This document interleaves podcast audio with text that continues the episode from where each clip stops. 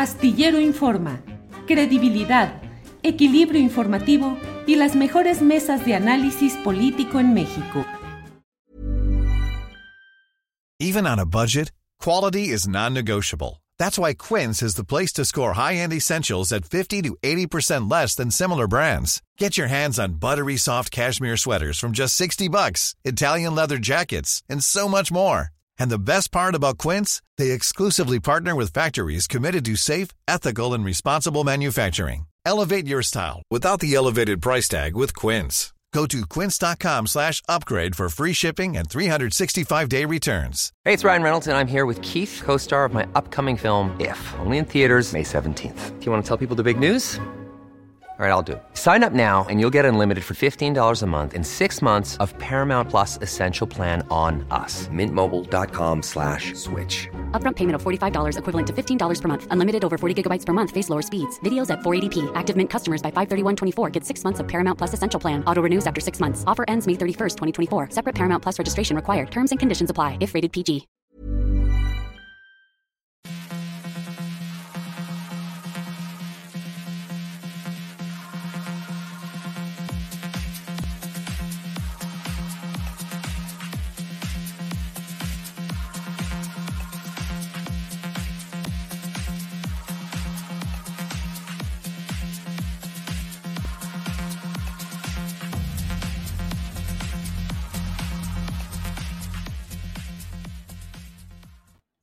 Buenas tardes, buenas tardes. La una de la tarde, la una de la tarde en punto y ya estamos aquí en este miércoles 16 de noviembre de 2022. Muchas gracias por acompañarnos en esta emisión en la cual habremos de llevarle información, análisis, debate, lo más relevante de estas horas políticas, sociales, económicas, culturales, lo más relevante de lo que sucede en nuestro país. Gracias por estar con nosotros. Tendremos hoy información y comentarios con mi compañera Adriana Buentello. Vamos a tener en unos minutitos, ya en, en unos pocos minutos, pues una participación muy peculiar de dos eh, participantes en el próximo Congreso Internacional de Derecha y de Ultraderecha que se va a realizar en la Ciudad de México. Tendremos a Juan Iván Peña y además a Raúl Tortolero para platicar acerca de qué es lo que se busca en esta reunión de este fin de semana en un hotel de Santa Fe en la Ciudad de México. Eh, tendremos también eh, toda la información sobre el tema más relevante de estas horas, que es el anuncio del presidente López Obrador de que habrá de marchar junto con sus seguidores el 27 de noviembre, el domingo, al adelantar su cuarto informe de gobierno para encabezar una marcha que saldrá del Ángel de la Independencia y desembocará, esto lo digo yo, no en el Monumento a la Revolución, sino retomo el hilo de lo que ha dicho el presidente López Obrador, sino que desembocará en el propio Zócalo, en la Plaza de la Constitución. Ha dicho el presidente de la República que son millones de mexicanos los que desean manifestar su punto de vista, su adhesión, su solidaridad con eh, lo que se ha hecho en estos cuatro años de gobierno. Y por tanto, habrá una marcha el próximo 27 de noviembre y al final se dará el cuarto, la lectura del informe de gobierno y el mensaje político del presidente López Obrador. Ha negado el presidente que esto corresponda o se refiera a circunstancias de eh, un revire por lo sucedido este domingo reciente en la marcha que hicieron quienes apoyan al Instituto Nacional Electoral, pero que en el fondo expresaron su animadversión con las políticas obradoristas eh, del Ángel de la Independencia al monumento a la revolución. Mm, pues bueno, sobre eso estaremos platicando un poco más adelante, tanto con Adriana Buentello como luego con nuestros compañeros de la mesa de periodismo. Eh, bueno, pues creo que ya estamos por aquí, listos, listos para nuestra, el primer tramo de nuestro trabajo periodístico de este día y por ello es por lo cual eh, vamos a, voy a entrevistar, voy a platicar ya en lo inmediato eh, con dos participantes en esa conferencia que le digo que se realizará este fin de semana. Así es que doy la bienvenida a Juan Iván Peña Neder, él es presidente nacional de México Republicano. Juan Iván, buenas tardes. Juan Iván. Juan Iván, Juan Iván. Uno, dos, tres, tomado por Juan Iván, que no contesta. Bueno, vamos a pasar. Raúl Tortolero. Raúl, buenas tardes. ¿Cómo estás, estimado Julio? Muy buenas tardes. Gracias por la invitación. Al contrario, Raúl, Raúl es consultor político, doctorado en Derechos Humanos, director continental de la Agencia Católica de Noticias y presidente en México del Movimiento Cristiano Conservador Latinoamericano. Raúl Tortolero, en espera de que se eh, mejore la comunicación eh, por Internet con Juan Iván Peña, te voy preguntando, Raúl, ¿cuál es la... ¿Cuál es la intención política de esta conferencia de acción conservadora que se va a realizar este fin de semana en la Ciudad de México? ¿Es la organización de derecha y la derecha continentales? Bueno, eh, no considero que el término ultraderecha sea aplicable a ninguno de nosotros, de derecha sí, y pues sobre todo el objetivo es escucharnos, estrechar lazos, plantear nuestras agendas, hablar de nuestras cercanías, nuestras, nuestras lejanías, nuestras similitudes, en fin, definir qué es lo que estamos em, por hacer también en los años venideros. Y bueno, antes que nada, también me gustaría, eh, si me permites, responderle al presidente López Obrador, porque hoy en la mañana, en su conferencia, hoy en su conferencia de todos los días, dijo que la gente del CIPAC, de, de nuestro evento, éramos racistas, clasistas, sin escrúpulos, corruptos y violentos. Y quiero responder con mucha contundencia al presidente López Obrador que no somos absolutamente nada de esto. No tenemos nada de racistas, respetamos a todas las razas por igual, todas valen lo mismo, no somos clasistas, somos, eh, yo estoy por una derecha popular, la clase popular es, eh, es el futuro de nuestro movimiento. Tampoco es cierto que no tengamos escrúpulos, no es cierto que seamos corruptos, no sé de quién esté hablando, pero pues tendría que ponerle nombre y apellido. Y por supuesto, no es cierto que seamos violentos. Yo soy totalmente pacifista en, los movimientos que tenemos, Nueva Derecha Internacional, que es lo que yo presido, y en el grupo de oración y acción, el Ejército Cristiano Internacional, somos totalmente pacíficos y pues no tiene nada que ver con lo que dice él. Yo lo invito a que nos conozca, lo invito a que asista al evento a, a López Obrador para que se dé cuenta realmente de lo que somos y pueda escucharnos. En, en el CIPAC lo que se va a hacer es la defensa de la democracia, la defensa de la libertad y eso sí, pues combatir a las diferentes expresiones perniciosas del socialismo, del comunismo y del progresismo. Es un evento que eh, surge, sí. Sí, sí, Raúl, eh, sobre este tema yo escribí una columna hace ya seis, siete días en la cual di cuenta de algunos de los participantes anunciados para esta conferencia. Decía que está la hija Suri Ríos, hija del general Efraín Ríos Montt, que fue presidente de Guatemala mediante un golpe militar y que fue acusado de una serie de actos genocidas, de los cuales hubo plena constancia y acusación constante. Va a estar Ramfis Domínguez Trujillo, nieto, así lo escribí, del sangriento dictador de la República Dominicana, Rafael Leonidas Trujillo. Eh, va a estar eh, Javier Milei, va a estar, es decir, cómo estar presentes con personajes como eh, Suri Ríos, y Ramfis Domingos Pero, pero como tú bien lo dices, estimado Julio, pues eso es lo que hicieron a lo mejor sus antepasados, pero yo que yo sepa, uno es responsable de sus propios actos, no de los actos. Pero mantienen la misma línea política, o sea, están en la misma línea. No. no. yo creo que no. Yo creo que de ninguna Reivindican el pasado de sus parientes. o sea, pues, Ramfis si ellos, si ellos refrendan esa línea política, seguramente será pues muy a título personal, pero de ninguna manera el evento del CIPAC como tal está digamos, tomando en cuenta estas eh, versiones. Pero tú conoces la historia de Suri Ríos y de Ramfis Domínguez Trujillo. Te pregunto concretamente, ¿reivindican o no el pasado de sus familiares? Es decir, ¿reivindican lo que hicieron, sí o no? Habría que preguntarles a ellos directamente eso, Julio, porque pues... Yo he eh, leído que sí. Yo soy el abogado defensor de cada uno de los presentes. Yo he leído que sí, por eso lo digo. Yo he leído que sí lo reivindican.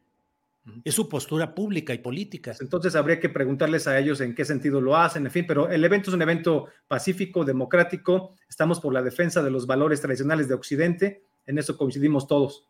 Bien, déjame pasar, por favor, eh, Raúl, con Juan Iván Peña, a ver si ya nos escucha. Juan Iván, buenas tardes. Julio, buenas tardes, Julio, a la orden. Juan Iván, México Republicano, se habla mucho de que esta organización, lo que va a suceder este fin de semana con esta conferencia de acción conservadora, eh, pues es eh, la reunión de grupos de derecha, de ultraderecha. Eh, ¿Cuál es tu posicionamiento respecto a lo que ahí va a suceder, Juan Iván? Bueno, este, pues Raúl, te vas a llevar todo el rato aquí platicando porque veo que Juan Iván tiene problemas de comunicación. Supongo que debe ser, eh, debe estar en tráfico automotriz y seguramente el internet no está funcionando adecuadamente. Juan Iván, ¿nos escuchas? Juan ¿Me escuchas ahí, Julio? Bueno. Sí, te sugiero que apagues tu, Sí, te sugiero que apagues tu imagen y dejemos nomás el audio porque Ahí estoy, está muy mal el internet. Sí, sí te escucho. Ok. Este, eh, comentaba Julio que eh, yo no sé quién tenga el derechómetro. Para mí lo importante de lo que está pasando en el país es una polarización que demuestra que ya no hay más que dos espectros de la política. Aquellos que han decidido atacar al presidente López Obrador y aquellos que están defendiendo a López Obrador. Lo que está pasando con los grupos eh, en el espectro en el que estamos nosotros es que no encontramos en ninguna de estas dos expresiones una salida política electoral natural a nuestro sentir. Y obviamente en Estados Unidos eh, el movimiento republicano también polarizado ha adoptado posturas históricamente y actuales que lo vinculan con grupos que podrían clasificarse de extrema derecha. Pero cierto es que hoy por hoy cuando, cuando Zelensky dice que hay que atacar a Rusia porque mandó misiles a Polonia y habían sido misiles ucranianos, cuando vemos que el mundo está enrarecido, pues los campos se van acotando, Julio. Cuando se polarizan las sociedades del centro hacia la derecha y del centro hacia la izquierda, se generan dos espectros. Y nosotros optamos por una tercera vía inteligente que defienda valores. Yo no me identifico naturalmente con muchas de las posiciones de gente que estará en el CIPAC, pero sí creo que México requiere de una fuerza conservadora en el mejor sentido del término, que se sustraiga de esta eh, alianza PRI, PAN, PRD, lo que se les junte esta semana y defensor de no sé qué instituciones como el INE, para generar una posición que tenga que ver con el sentido de fondo de lo que México es. Un país inserto en Norteamérica que requiere incrementar su vinculación con los Estados Unidos y que tiene que entender que claramente está en un alineamiento del cual no va a poder sustraerse. Y que si López Obrador no tiene equilibrios hacia el centro y la derecha, podemos perder al país en muy poco tiempo por los radicalismos de izquierda que no necesariamente López Obrador representa, pero que sí aglutina en su entorno. Juan Iván, ¿con cuáles posturas no estás de acuerdo? Va a estar eh, Bannon, el eh, Steve Bannon, el que fue estratega de Donald Trump, va a estar, eh, como he dicho, los eh, familiares, pero no solo por ser familiares, sino porque reivindican la línea política. Eh, va a estar la hija del general eh, dictador Efraín Ríos Montt, va a estar el nieto de Rafael Leónidas Trujillo de la República Dominicana, José Antonio Cast, hijo de Michel Cast, miembro del partido nazi, y va a estar, entre otros, también el propio Javier Milei de la derecha argentina estás entre la mera derecha y la ultraderecha, Juan Iván. Bueno, yo creo que eh, Milei Cast, si bien tiene una posición eh, de liberalismo económico con la que nosotros coincidimos plenamente, no han reivindicado este otro tipo de agendas persecutorias y de regímenes totalitarios. Entonces, digamos, sí estará ahí la derecha, es evidente, negarlo sería un error. Sí hay una línea política que se opone al progresismo, socialismo y al radicalismo de esta tendencia nueva que pues ataca el núcleo central de la sociedad de los valores de Occidente. En eso puede haber coincidencia discursiva, pero no desde luego en la práctica política. Y lo cierto es que en México es muy claro, pues puede haber partidos de, de izquierda y de derecha, pero todos los que ir hacia el centro porque el país no está resuelto, Julio. Entonces no podemos importar cartabones ideológicos, simplemente podemos trazar vínculos y mandar mensajes. Y creo que el mensaje que se está mandando es muy contundente. Tiene que haber una tercera vía conservadora que defienda valores, que no permita que el país se desbarranque hacia la izquierda y que se aleje de la tendencia del PRI, PAN y PRD, que no han acarreado ninguna posición clara. Entonces yo te pediría que leyéramos en mexicano, porque lo que pasó en Dominicana, pues ninguno de nosotros tiene responsabilidad. Y si, y si alguien tiene ascendentes nazis, pues será su problema. El asunto para México es otro, y este tipo de personajes convocados en CIPAC, pues acuden porque CIPAC es una institución del Partido Republicano en Estados Unidos que empieza a experimentar en América Latina. Yo creo que son los primeros pasos de un nuevo modelo de conservadurismo que se va a dar, pero que no habrá de caer en radicalismos o perderá toda oportunidad, Julio. Bien, Juan Iván, gracias. Raúl Tortolero, es lo que va a suceder este fin de semana. Es, una, es un brazo, una extensión de las políticas del Partido Republicano y se está experimentando una tercera vía, como nos dice Juan Iván. No lo veo exactamente de esa, de esa manera. No me parece que la gente que nos vamos a reunir en el CIPAC, yo voy a presentar mi libro y voy a moderar, voy a eh, manejar un panel sobre la derecha en México, pero no me parece que los que estamos ahí, los que vamos a estar ahí reunidos, seamos ninguna extensión de nadie. Cada quien tiene su, propio, su, propio, su propia trayectoria y la agenda en común la vamos a tener que definir ahí. No, no podemos, eh, digamos, suscribir las ideas que pertenezcan a otro país. Sin embargo, sí hay una muy buena relación en general con el movimiento MAGA, por supuesto, con Donald Trump y con otras personas. Viene Ted Cruz, en fin, pero también viene, por ejemplo, Lech Walesa, polaco que es ejemplar, católico, ¿no? Me parece que estamos eh, en la misma línea todos de defender los valores tradicionales de, Occidente, de defender la, fe, defender la libertad religiosa, defender la vida desde el nacimiento, defender la familia, familia natural, defender la propiedad privada, defender también la patria contra el globalismo, defender las libertades y defender los derechos universales. Creo que son siete puntos que yo he estado proponiendo en la contrarrevolución cultural frente a estas expresiones del marxismo posmoderno que estamos viviendo en todo Hispanoamérica, como ahora en Chile, en Colombia, en, Brasil, por desgracia. En México también estamos viendo cómo avanza el socialismo blando, pero tenemos que, digamos, organizarnos para poder presentar opciones más claras y contundentes. Sí, Raúl Tortolero, pero veo solamente representantes o miembros del Partido Republicano entre los invitados para este fin de semana. No veo a nadie de los demócratas y me llama mucho la atención porque entonces sí pareciera que hay una asociación clara, no digo intervencionismo, pero cuando menos una asociación clara con el Partido Republicano y con Donald Trump. ¿Así es, Raúl? No, o sea, hay una cercanía ideológica con el con el Partido Republicano, por supuesto, con el Partido Demócrata no, porque además se ha venido radicalizando esta agenda woke, esta agenda abortista, esta agenda del supremacismo feminista, del supremacismo LGBT, del supremacismo negro, pues no podemos refrendar estas agendas de izquierda. Cada vez hay más socialistas en el partido, en el partido demócrata. Yo no creo que tengamos una coincidencia con ellos. Ellos eh, ya se fueron por otro lado. Está Alexandria Cortés, por ejemplo, eh, pues eh, totalmente, lo dice claramente, totalmente del lado socialista, se, reconoce a sí misma como socialista, ¿no? Ocasio Cortés, Alexandria Ocasio Cortés, entre otras personas, Bernie Sanders. O sea, cada vez se han ido radicalizando más los del partido del burro, el partido demócrata, y eh, pues no creo que tengamos que ver con eso, no, no nos gusta esa gente. De hecho, esto está provocando que muchísimos hispanos en Estados Unidos dejen de votar en California y en otros muchos estados por el Partido Demócrata, porque los mexicanos, en general los hispanoamericanos, somos gente de, familia, somos gente de valores, gente de, somos católicos o protestantes, y pues eh, no podemos estar de acuerdo con esta agenda que están imponiendo, ¿no? De adoctrinar a los niños en, cuestiones muy, muy extrañas desde, desde, desde la escuela, en toda esta agenda perniciosa. No podemos estar de acuerdo con esto, entonces la gente se asusta y claro que regresa a votar por lo que realmente lo representa, como es el Partido Republicano. Bien, Raúl, gracias. Juan Iván, dentro de los hechos recientes está una, un concierto de neonazis en la Ciudad de México y la difusión de ideas relacionadas con esto. ¿Tú crees que actos como el de este fin de semana de la derecha, y bueno, mi opinión es que es también de ultraderecha, pero bueno, esta reunión conservadora del fin de semana alienta el supremacismo blanco y alienta la confrontación con el socialismo y el comunismo mexicanos? Yo creo que supremacismo blanco no puede haber en un país mestizo.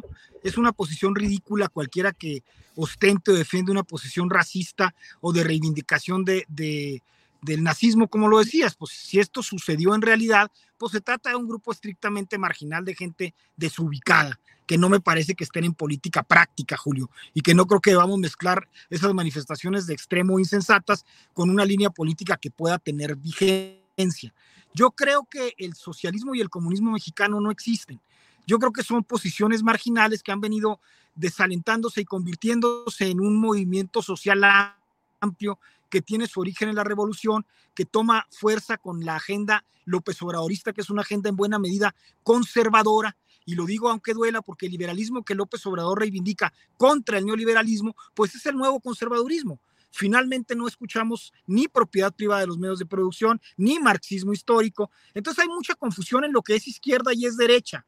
Yo creo que lo que está sucediendo en México es una polarización de una clase política derrotada frente a una emergencia social que tiene dos naturalezas. El movimiento popular que encabeza López Obrador y la clase media que está descabezada, Julio, y que necesita ser encabezada por nuevas inteligencias políticas y no convocada por Roberto Madrazo y por el Bester Gordillo, sino convocada por, por eh, cuadros que tengan un discurso que se identifique con los valores de la, de la clase media mexicana que tú conoces perfectamente. Los mexicanos promedio son defensores de la familia, somos católicos, tenemos una vida que no nos lleva a extremos. Yo no veo al nazismo en México con todo respeto, ni veo agendas de supremacismo. Sí veo una nueva conformación política, un PRI, un PAN y un PRD que no sé qué haga ahí junto con otras fuerzas políticas que están tratando de llevar agua a su molino de la inconformidad de la clase media frente al nuevo estatismo válido y vigente que representa Morena y que muchos de la sociedad queremos combatir. La pregunta es cómo equilibras un régimen como el mexicano donde el presidencialismo siempre prevalece. Necesita haber un equilibrio sano.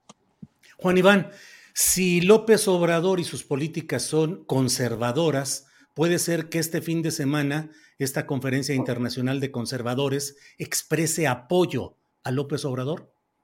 Pues yo creo que es un tema que ha sucedido permanentemente. Los, coqueteos entre Trump y López Obrador no se les pueden esconder a nadie. Él está mucho más a gusto con, con, un presidente que preserva los valores. Y la verdad es que si bien Morena reivindica las causas de defensa eh, de, de, la novedad social muy impuestas y muy a contrapelo en México, pues el presidente no es un militante de estas causas y son extremos liberales, digamos, de su partido los que impulsan estos mecanismos. Pero bueno, bien acusada está Claudia Sheinbaum de no dejar marchar a los, a los feministas, bien acusado está López Obrador de no tolerar las políticas de extremo. Entonces yo te diría, ¿hasta dónde nuestro movimiento, eh, me refiero a México Republicano, y esta convocatoria tiene una agenda contra López Obrador? Francamente yo no la veo. Lo dijo Eduardo Verástig en un Twitter, no tenemos una agenda de confrontación, sí en el tema económico, pero López Obrador también es un promotor de cierta parte del desarrollo industrial con una visión más estatista. Entonces ahí no hay una confrontación, hay una falta de representación política, Julio, de la clase media. Juan Iván, pero reitero, disculpa la pregunta concretísima. Entonces, López Obrador es de los suyos, de los conservadores, y tú como conservador, ¿Apoyas a López Obrador? A ver, yo creo que López Obrador sí tiene una importante vertiente conservadora y yo creo que muchas de las políticas de López Obrador son apoyables. Otras no, porque está secuestrado también por un núcleo progresista. ¿Pero lo dominante es lo progresista o lo conservador? Yo diría que, 50-50, Julio. En los temas sociales, López Obrador es un conservador y hay ciertos temas de la economía que no ha manejado. Mira, si me preguntas en estricto sentido económico, el incremento a, la, recaudación, la reducción del aparato público son políticas típicamente neoliberales. Entonces López Obrador eh, habla contra el neoliberalismo, pero actúa como neoliberal. Entonces yo no quisiera meterme en un rasero ideológico. A mí López Obrador me parece que es el jefe del Estado mexicano y que está por encima de esta diferencia política. Que lo que tiene que haber en el nuevo Estado mexicano es quien represente a la clase media y sus valores y Morena, Morena, no representa a la clase media y sus valores. Bien, gracias Juan Iván. Raúl Tortolero, ¿sería posible que expresaras tú o alguien del movimiento conservador un apoyo este fin de semana a las políticas conservadoras de López Obrador?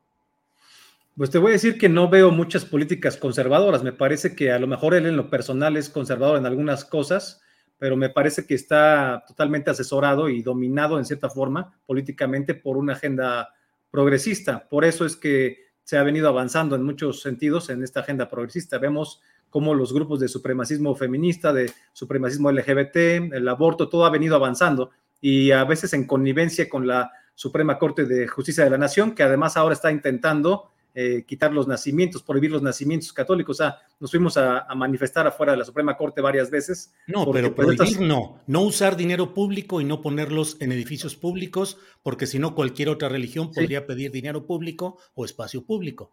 Sí, por ejemplo, como lo, como lo hizo Shane Baum cuando el, si no me no mal recuerdo, el 28 de, de julio, en el día de la marcha homosexual, eh, pusieron banderas de grandísimas de 100 metros por 100 metros, quizás en, los edificios del ayuntamiento. pero eso no es religión.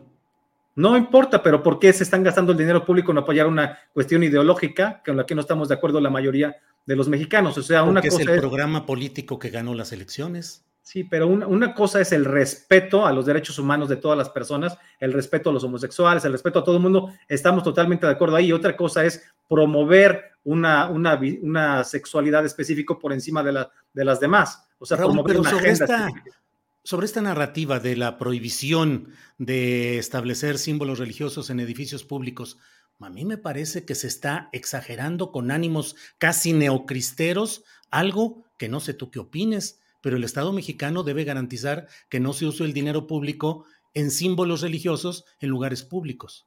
No solo, es que no solo es un símbolo religioso, es una cuestión ya cultural. Los mexicanos somos católicos, o bueno, en un 77% y cristianos en un, en un 11% más. O sea, sumando las dos cosas, somos el 88%. Entonces, pues creo que eh, si es un gobierno realmente representativo, tendría que, que haber estas expresiones culturales y, también religiosas en todos lados y no tendrían que estarlas persiguiendo los amigos de, Morena, los amigos de López Obrador que están en la Suprema Corte, en la Suprema Corte que es totalmente progresista, totalmente eh, quieren imponer una agenda anticatólica y sí, ahora que lo mencionas, sí, sí nos refrendamos como cristeros, totalmente, ¿no? De hecho, yo tengo un grupo que se llama Ejército Cristero Internacional, es un grupo de oración y acción, es un grupo pacífico, pero tenemos que ser, eh, eh, digamos, estar estructurados de manera que podamos hacer oración, que podamos también eh, hacer manifestaciones pacíficas, que podamos ser ecuménicos, recibir a nuestros ¿Cuántos participan en ese ejército cristero? No, pues estamos, son, es gente que está en, todo el continente, gente que nos dedicamos a hacer oración y también hacemos protestas. Por ejemplo, fuimos a la Suprema Corte de Justicia de la Nación en México a protestar porque quieren, eh, tienen este proyecto de resolución para que no haya eh, este, nacimientos en lugares, en ningún espacio público. Entonces, sí es una embestida contra el catolicismo, una embestida contra Cristo y creo que tenemos la, necesidad de defenderlos, de defender nuestros valores tradicionales, pero de una forma pacífica. A diferencia de hace 100 años de la, de la guerra cristera, no, no estamos promoviendo de ninguna forma tomar las armas, pero tampoco nos vamos a quedar con los brazos cruzados. Somos católicos, somos gente que respeta las leyes, que respeta los derechos humanos, pero creo que aquí pues están, se están excediendo en sus afanes anticristianos, anticatólicos y creo que pues no nos vamos a quedar tampoco sin hacer nada. Creo que tenemos que, estar eh, pues bien despiertos y atentos a lo que vaya sucediendo, ¿no? Bien, Raúl, gracias. Juan Iván, eh, el personaje central de la reunión de este fin de semana de Acción Conservadora es Eduardo Verástegui, que además ha tenido un activismo a favor de los grupos republicanos y candidatos republicanos en Estados Unidos. Eh, la oposición a las políticas de López Obrador no tiene una figura relevante. Juan Iván, ¿pensarías que Eduardo Verástegui podría ser candidato a la presidencia de la República?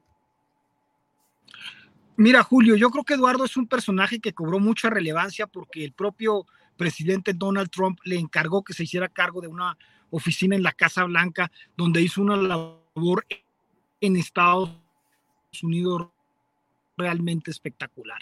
Yo creo que Eduardo es un hombre que está madurando políticamente, que necesita tener un proceso más amplio de formación y que necesita también despertar en su entorno fuerzas que pudieran acuerpar una candidatura representante de la clase media que pudiera ser un aspirante legítimo a la presidencia sin que vea que esto sea todavía una realidad política operable. Y no creo que sea un tema de provida o no provida, porque luego dicen que Lili Telles es provida y puede representar a los grupos. Yo, yo creo que lo que tenemos que hacer es que haya gente que no venga de la clase política tradicional que pueda encabezar a la clase media. Yo creo que en ese sentido ha crecido Verástegui y creo que lo de CIPAC lo pondrá en cierto ojo del huracán y le traerá también un proceso formativo que es necesario. Estás construyendo un espacio político, Julio. Pero ¿a quiénes ves como figuras que puedan encabezar para 2024 todo eso que estás diciendo, Juan Iván? Con nombres y apellidos. Bueno, eh, pues Raúl Tortolero, te toca entrar al relevo. ¿A quiénes ves como personajes con nombres y apellidos para entrarle al 2024, Raúl? Sí, yo creo que Eduardo Verástegui sí ha hecho un gran papel, y no solamente porque tiene una gran cercanía eh, con Donald Trump, estuvo en ese programa de, para la prosperidad hispana, eh, trabajando en la Casa Blanca, pero también porque es una persona, eh, un católico decidido, y también pues como cineasta ha destacado mucho porque maneja temas eh, pues muy importantes, muy sensibles que nadie más maneja. Por ejemplo, el combate a la trata de menores me parece que es importantísimo. Y, además, bueno, traer el CIPAC a México me parece que es algo excelente porque nos da oportunidad de, reunirnos, de escucharnos, de organizarnos. Yo creo que él sería un excelente candidato a la, presidencia de la República si él decide, eh, si después de reflexionar él decide ir, pues yo creo que sería un excelente candidato porque es una persona de valores y creo que además es muy conocido, creo que es una persona que no tiene tacha, eh, no, no tiene acusaciones de absolutamente nada, eh, es, es, una persona sumamente trabajadora y creo que recibiría muchísimo apoyo. A mí me gusta él como candidato a la, a la presidencia.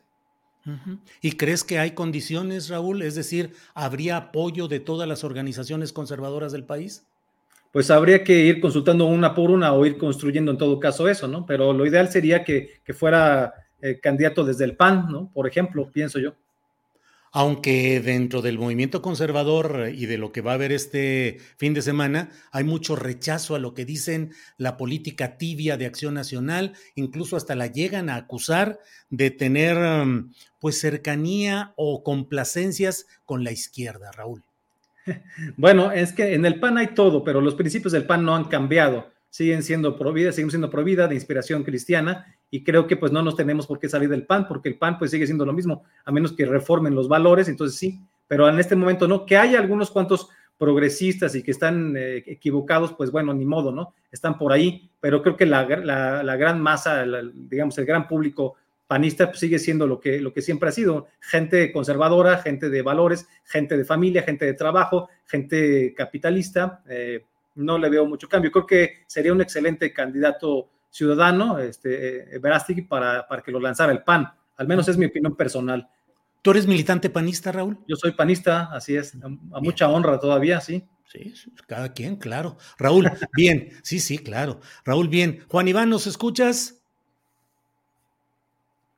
Híjole, se me hace que ahí ya se quedó atorado el, uh, la conexión. Bueno, pues les agradecemos mucho, Raúl. Te agradezco mucho. Estaremos atentos a lo que suceda este fin de semana y veremos cómo camina el movimiento conservador en México. Raúl, muchas gracias. Gracias, Julio. Te invitamos a que te des una vuelta por allá y también que vaya el presidente López Obrador. Creo que pues ahí va a mostrar realmente una voluntad de diálogo, de conciliación, en lugar de que nos esté poniendo adjetivos calificativos negativos. Lo mejor es que nos conozca, que nos salude, que, pueda ver que estamos también tratando de, construir cosas positivas para la gente, por el bien común.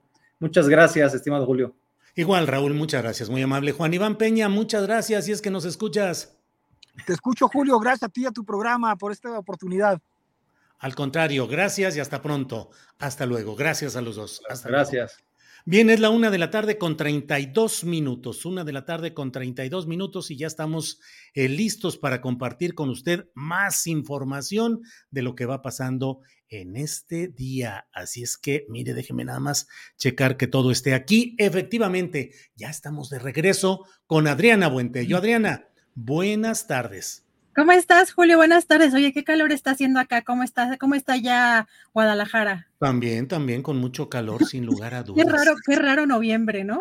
Sí, pues sí, así, así andan las cosas en el mundo entero y en México también muy raro todo. Pues no sé si raro, congruente o incongruente, no lo sé. ¿Qué tenemos hoy de interesante, Adriana?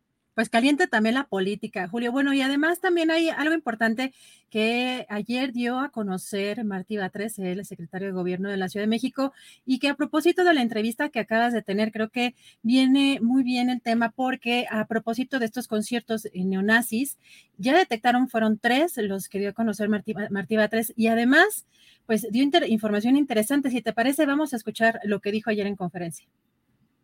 Y estamos atentos a a, buscar evitar que se puedan realizar otros, otros eventos. Aquí cabe señalar que eh, estos grupos siempre han actuado de manera subterránea y ha habido épocas en el pasado en que han este, actuado también, como ha sido documentado históricamente, pero recientemente un poco lo que disparó su, su accionar fue la llegada de, de estos eh, personajes de la organización Vox de España, eh, ¿Se acuerdan que firmaron una carta con legisladores del PAN? Y luego a partir de eso empezaron a, ponerse en contacto, incluso a venir algunos de estos militantes eh, fascistas y neonazis españoles a, México, están involucrados con, con este tipo de conciertos. Y de hecho hay un, hay un evento en los próximos días que tiene que ver precisamente con la ultraderecha en, en la Ciudad de México. Bueno, estamos atentos precisamente a la información que vaya surgiendo y estamos nosotros en la idea de que no prolifere esto, no se tome a la Ciudad de México, que es muy curioso esta, esta búsqueda de tomar a la Ciudad de México como, como una plataforma para, para la realización de estas actividades neonazis. Bueno, pues vamos a ver cuántas son las pruebas, las referencias y cómo se relaciona todo esto, pero evidentemente pues hay vasos comunicantes entre el pensamiento de diversos grupos de derecha y de ultraderecha que están muy activos en estos días, digo desde luego tanto en España el grupo Vox como el haber puesto pie en México, que lo hicieron eh, hace tiempo, de lo cual dimos oportuna y puntual información aquí, y bueno, pues son los vasos eh, comunicantes de esta derecha y ultraderecha, Adriana. Julio, ¿y cómo se relaciona esto con lo que perdió Morena el año pasado?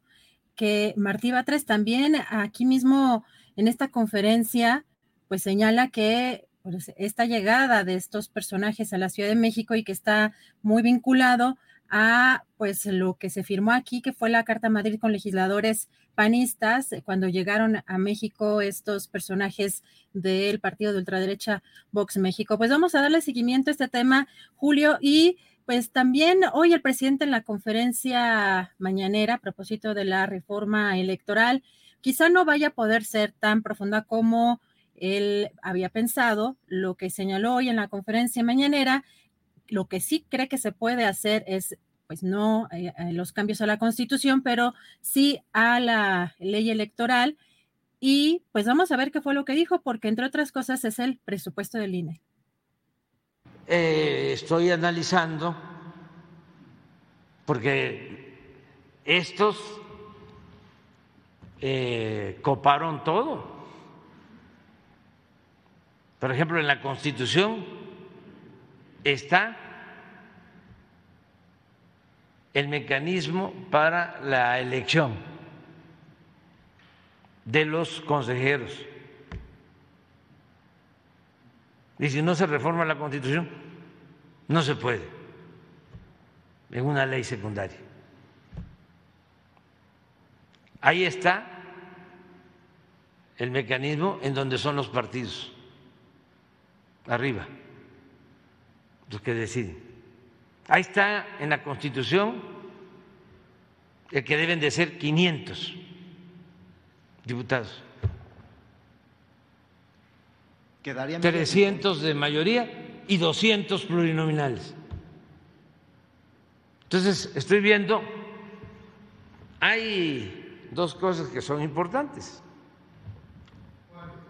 Una, que sí se puede reducir el presupuesto. Sin violar la Constitución. Julio, pues la que más les dolería probablemente. Pues sí, imagínate, o sea, en la cartera, en la billetera, en el presupuesto es donde está lo más complicado. Y bueno, tal como lo habíamos dicho, pues la idea del plan B es una idea que topa con las limitaciones constitucionales. O ni siquiera, eh, no, no me atrevo ni siquiera a decir que sean limitaciones, sino las estipulaciones constitucionales. Así está establecido por la Constitución y salvo que hubiera mayoría calificada en el Congreso, podría cambiarse la Constitución. Las leyes secundarias no pueden contradecir lo que establezca la Constitución. Pero bueno, pues iremos viendo cuáles son las medidas posteriores que tome el presidente López Obrador. Adriana. Así es, Julio. Hace unos días, eh, Político MX sacó una radiografía, una, mm, bueno, una infografía de precisamente los gastos, algunos gastos del INE.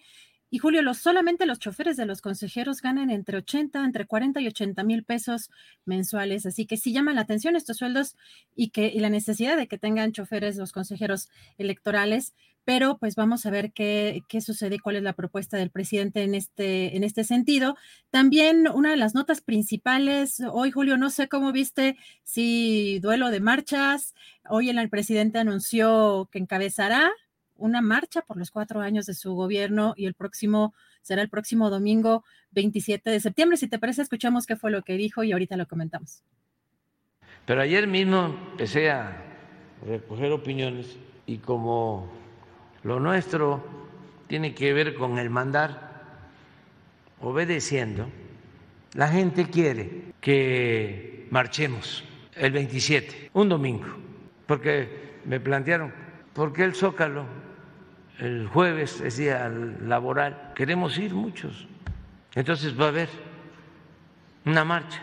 Además, como no cuentan bien, ahora el Reforma va a tener posibilidad de llamar de nuevo a sus notarios públicos y con este, alfileres ¿eh? para ver cuántos ¿La encabezaría vamos a hacer. ¿La, encabezaría usted o es la idea de el, ¿Eh? gobernador? ¿La, encabezaría usted? La voy a encabezar.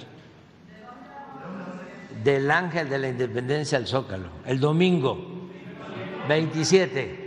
¿Usted?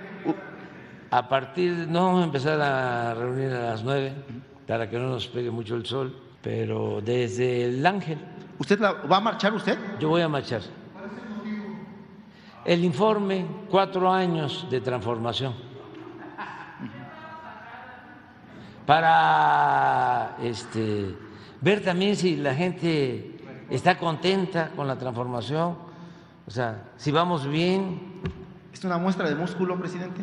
No, es que íbamos a hacer de todas maneras el informe pero ayuda la marcha, además ya me estoy hamburguesando mucho. La idea le surgió del gobernador Barbosa que él convocó hace dos días, si no me acuerdo. Sí, me enteré, pero no, esto es otro asunto.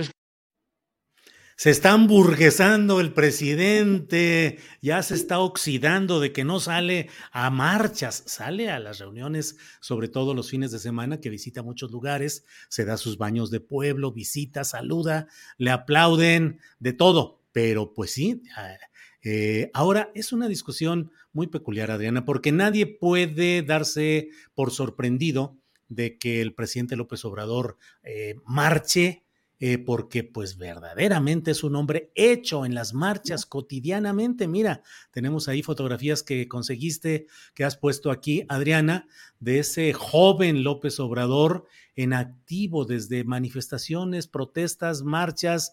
Eh, pues no sé, pero yo creo que es el hombre que más marchas ha encabezado marchas importantes. Una de las que más, perdón, una de las que más recordamos el éxodo por la democracia, ¿te acuerdas, Julio? Sí, sí, sí, que fue cuando comenzó a darse a conocer nacionalmente eh, aquel joven López Obrador. Y luego, pues mira, eh, pues siempre ha estado en las marchas, en las manifestaciones, y yo no sé si haya no hay ningún político mexicano que haya llenado tantas veces el zócalo con actos públicos convocados desde fuera del poder. No hay nadie. Eh, y bueno, pues. ni que hayan recorrido el país como lo hizo él. Sí, mira, pues ahí están con eh, Muñoz Ledo ahí, con eh, Encinas. por otro lado, ahí están igual. Será también por ahí está Federico Arreola. Sí, sí, sí. Otra vez ahí Encinas, este hombre que fue ah, gobernador de Baja California Sur, sí, sí, sí. Este, entonces, pues va, va a marchar nuevamente. Y además, fíjate, hay otro tema Jesús Ortega, Federico Arriola, míralos, ahí están. La marcha, las marchas ahí en el Zócalo. eh, marchas en las cuales resultaba muy difícil entrar, ya que empezaba a llenarse Monreal por un lado, Leonel Godoy, eh, Leonel Cota se llama este hombre que fue ah, gobernador de Baja California Sur, em, ahora subsecretario de Seguridad Pública, creo. Con el PRD, pues con el PRD y luego con Morena, eh, Jacob Polemski allá a un lado, unos de sus hijos, ahí con algún enmascarado.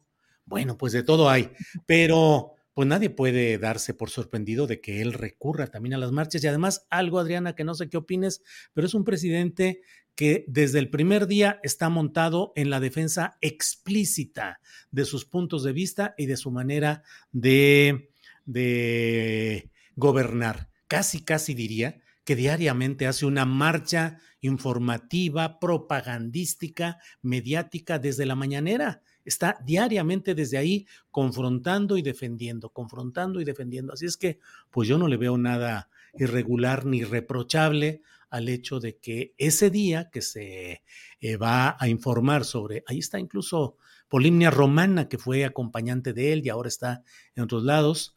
Eh, bueno, pues ahora que esté toda esta discusión, Adriana.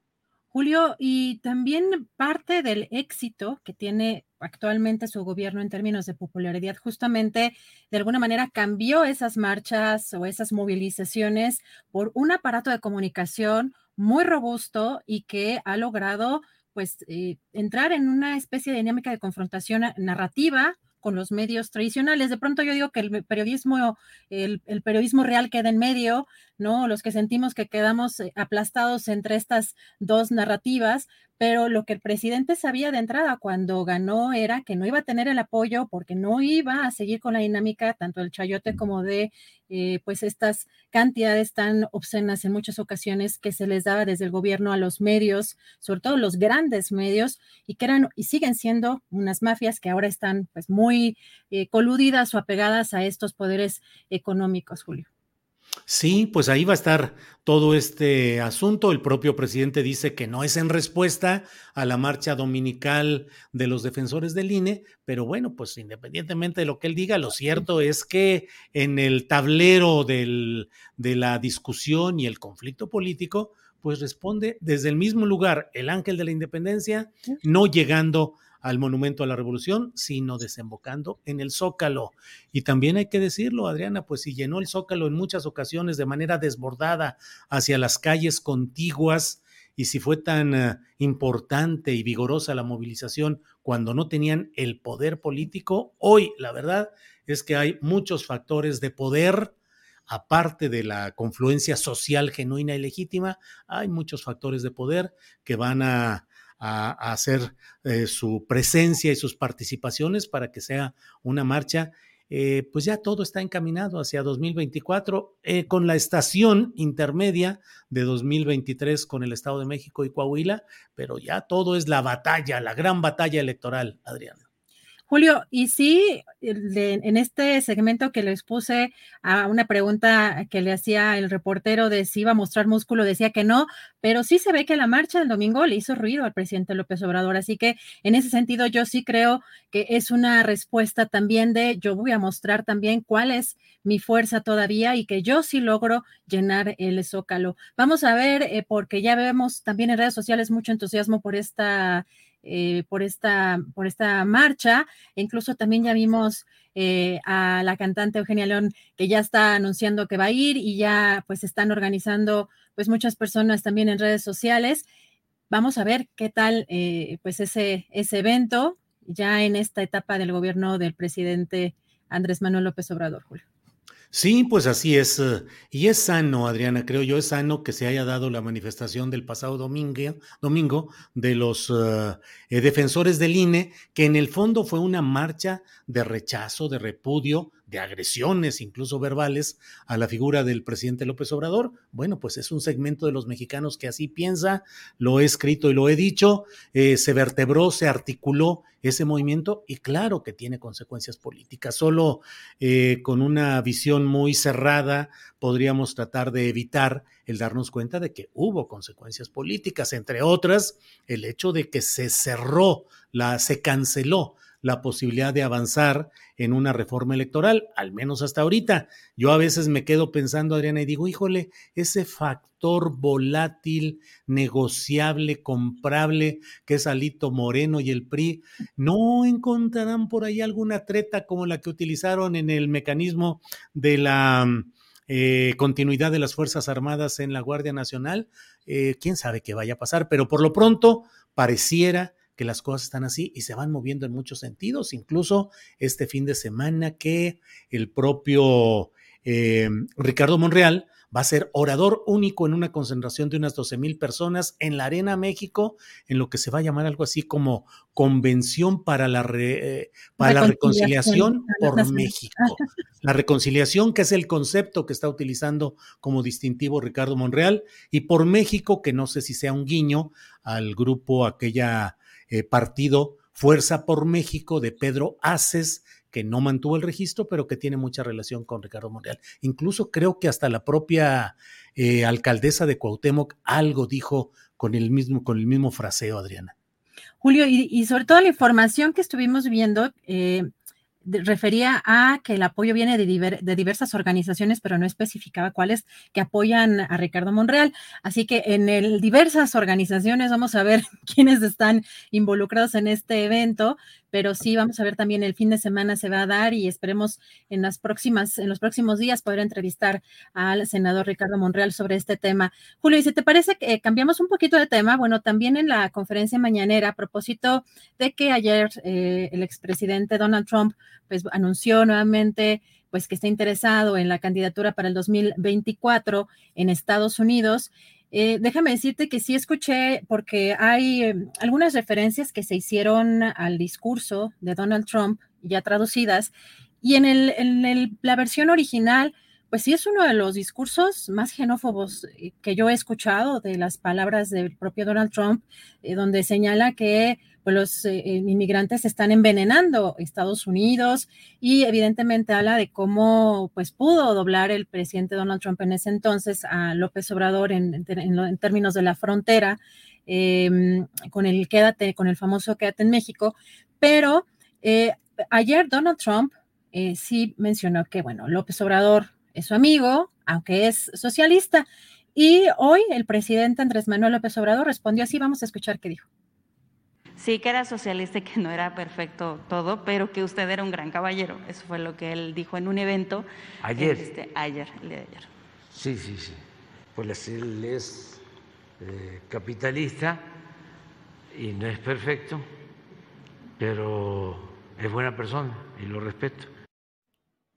Bueno, pues intercambio de halagos finalmente o de buenas consideraciones. Y lo cierto es que el presidente López Obrador ha mantenido la posibilidad de dialogar y de contener en lo macro a ese, eh, en el sentido clásico, ese animal político desbordado que es Donald Trump, cediendo en algunos casos de manera lamentable, en el caso de la migración sobre todo, pero en términos generales, pues pudo sobrellevar la relación como la ha podido sobrellevar, sobrellevar ahora con Joe Biden. A ver cómo se pone la política estadounidense, porque de ahí también va a depender, creo yo, Adriana, cómo se vaya perfilando o resolviendo el futuro político de México, la candidatura presidencial de Morena y las posibilidades de conflicto o no en 2024. Y lo que tú mencionas de sobrellevar esta relación me parece incluso un tema o un término incluso importante porque precisamente Donald Trump ayer hizo mención, de, decía, si ustedes creen que fue fácil el, de alguna manera eh, haber, doblado al presidente López Obrador, no, no fue fácil.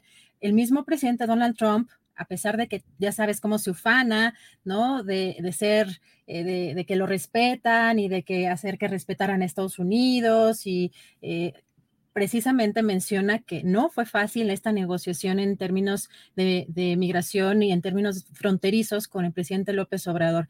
Y Julio, pues ayer una triste noticia, solamente porque creo que sí causó mucha conmoción en las redes sociales. Ayer, fíjate que la Secretaría de Marina dio a conocer el deceso de la perrita Frida. ¿Te acuerdas de oh, ella? Que en sí, 2017 pues se hizo famosa con los trabajos de rescate del sismo que pues nos aterrorizó aquí a todos los capitalinos y sobre todo también en algunas zonas algún, en la parte sur del país, eh, donde desafortunadamente pues muchas personas perdieron la vida.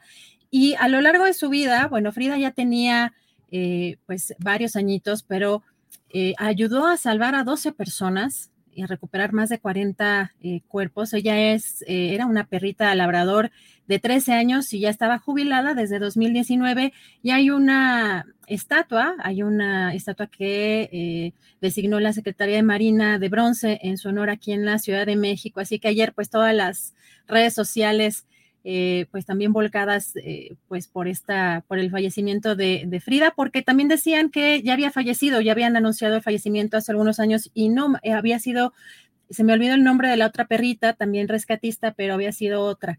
Entonces, ayer fue, el, se dio a conocer este, este fallecimiento, Julio, y esto es pues algo de lo relevante, pero también tenemos por ahí un tuit de la alcaldesa de Cuauhtémoc, eh, Sandra Cuevas, a propósito de esta marcha que hoy ah. mencionó el presidente Julio. Mira, dice Sandra Cuevas en este tuit, presidente López Obrador necesita una, comillas, reconciliación con México, cierra comillas, no competir con el pueblo de México. En 2024, Morena se va. ¡Sas! Pues Sandra Cuevas usando el mismo fraseo, el mismo concepto de Ricardo Monreal, reconciliación. ¿Coincidencias? Pues no, realmente no. No es posible pensar ahí que es una coincidencia, sino una expresión alineada con lo que es la propuesta política que está sosteniendo Ricardo Monreal, quien ya lo dijo, ya lo cantó, diciembre le gustó para que se fuera y parece que todo está alineándose con esa misma eh, idea. Pues Adriana, así andan las cosas en este día y mira, hay un chorro de comentarios. Leticia Galaviz dice, y sí, ya extrañamos eh, marchar. Em, Milo Ferretti, le digo al tal Raúl que soy 100% católica y no estoy de acuerdo que traigan a personas que son enemigos de los mexicanos, rechazo rotundamente, dice Milo Ferretti, sobre la entrevista, las entrevistas que tuvimos, que pues es, es muy peculiar la manera de, pensar y de, de opinar en esta reunión que va a estar muy interesante el fin de semana. Fernando Millán dice, Julio, sería bueno que participaras en la marcha, no como periodista, sino como mexicano, que te acompañe Adriana y la dueña de tus quincenas. Ándale, Adriana. A ver, dueña de mis quincenas, ¿qué hacemos o qué onda? Este. No, pues eh, tenemos que ir como periodistas, ese, ese, traje nunca nos lo podemos quitar. así es, así es. Eh, ¿Qué es una discusión de fondo, Adriana? ¿En qué momento los periodistas podemos asumir nuestra posición como ciudadanos? ¿En qué momento podemos decir, digo, hasta los, eh, las autoridades y los políticos de repente dicen, los, digo, los vemos ahorita, las corcholatas en precampaña, no, no, pues es en mi tiempo libre, ahorita no soy el jefe de gobierno o la jefa de gobierno, son situaciones muy complicadas, pero ¿en qué momento el periodista puede o debe asumirse como ciudadano. ¿Qué piensas, Adriana? Dijo, ya que estamos ahorita con tiempo para esos menesteres. Julio, creo que es muy difícil quitarse ese, eh, también esa, ese traje de ciudadano y también las pasiones de, pues, de tus propias ideologías salen a relucir y lo más sano desde mi punto de vista es, que ser muy transparente. Yo, por ejemplo, eh, no tengo empacho en decir por quién voté. Yo voté por el presidente López Obrador y puse, incluso fue público mi voto eh, y voté tal cual todo por López Obrador como los últimos años también, desde 2006, y no me quita eso tampoco el derecho de criticarlo, ¿no? Como ciudadana y como periodista. El problema es que de pronto también creo que eh, siguen mencionando en, temas periodísticos que debe ser objetivo y pues la objetividad no existe y creo que sí tenemos que tener muy claro eso. Hay muchas, eh, muchas mirillas desde donde ver la realidad, puede ser una, pero tenemos distintos ángulos eh, de visión, ¿no? Mi ventana ve hacia un lado en específico, la ventana de otros ven hacia otro lado y pues lo ideal es tener pues un conjunto de miradas que permitan que el panorama sea más amplio, pero pues la, la pues el, el, corazoncito de cualquier eh, cuestión ideológica va a estar latente ahí. Lo, lo importante como periodista es que se cumplan ciertas reglas Em, pues ciertas reglas, ciertas, eh, utilicemos ciertas herramientas, ciertas reglas en lo profesional, en lo ético, de darle espacio a todas las voces y no solo porque yo creo que esto es así, pues me voy a encaminar solamente a entrevistar a este tipo de personajes o a este tipo de personas.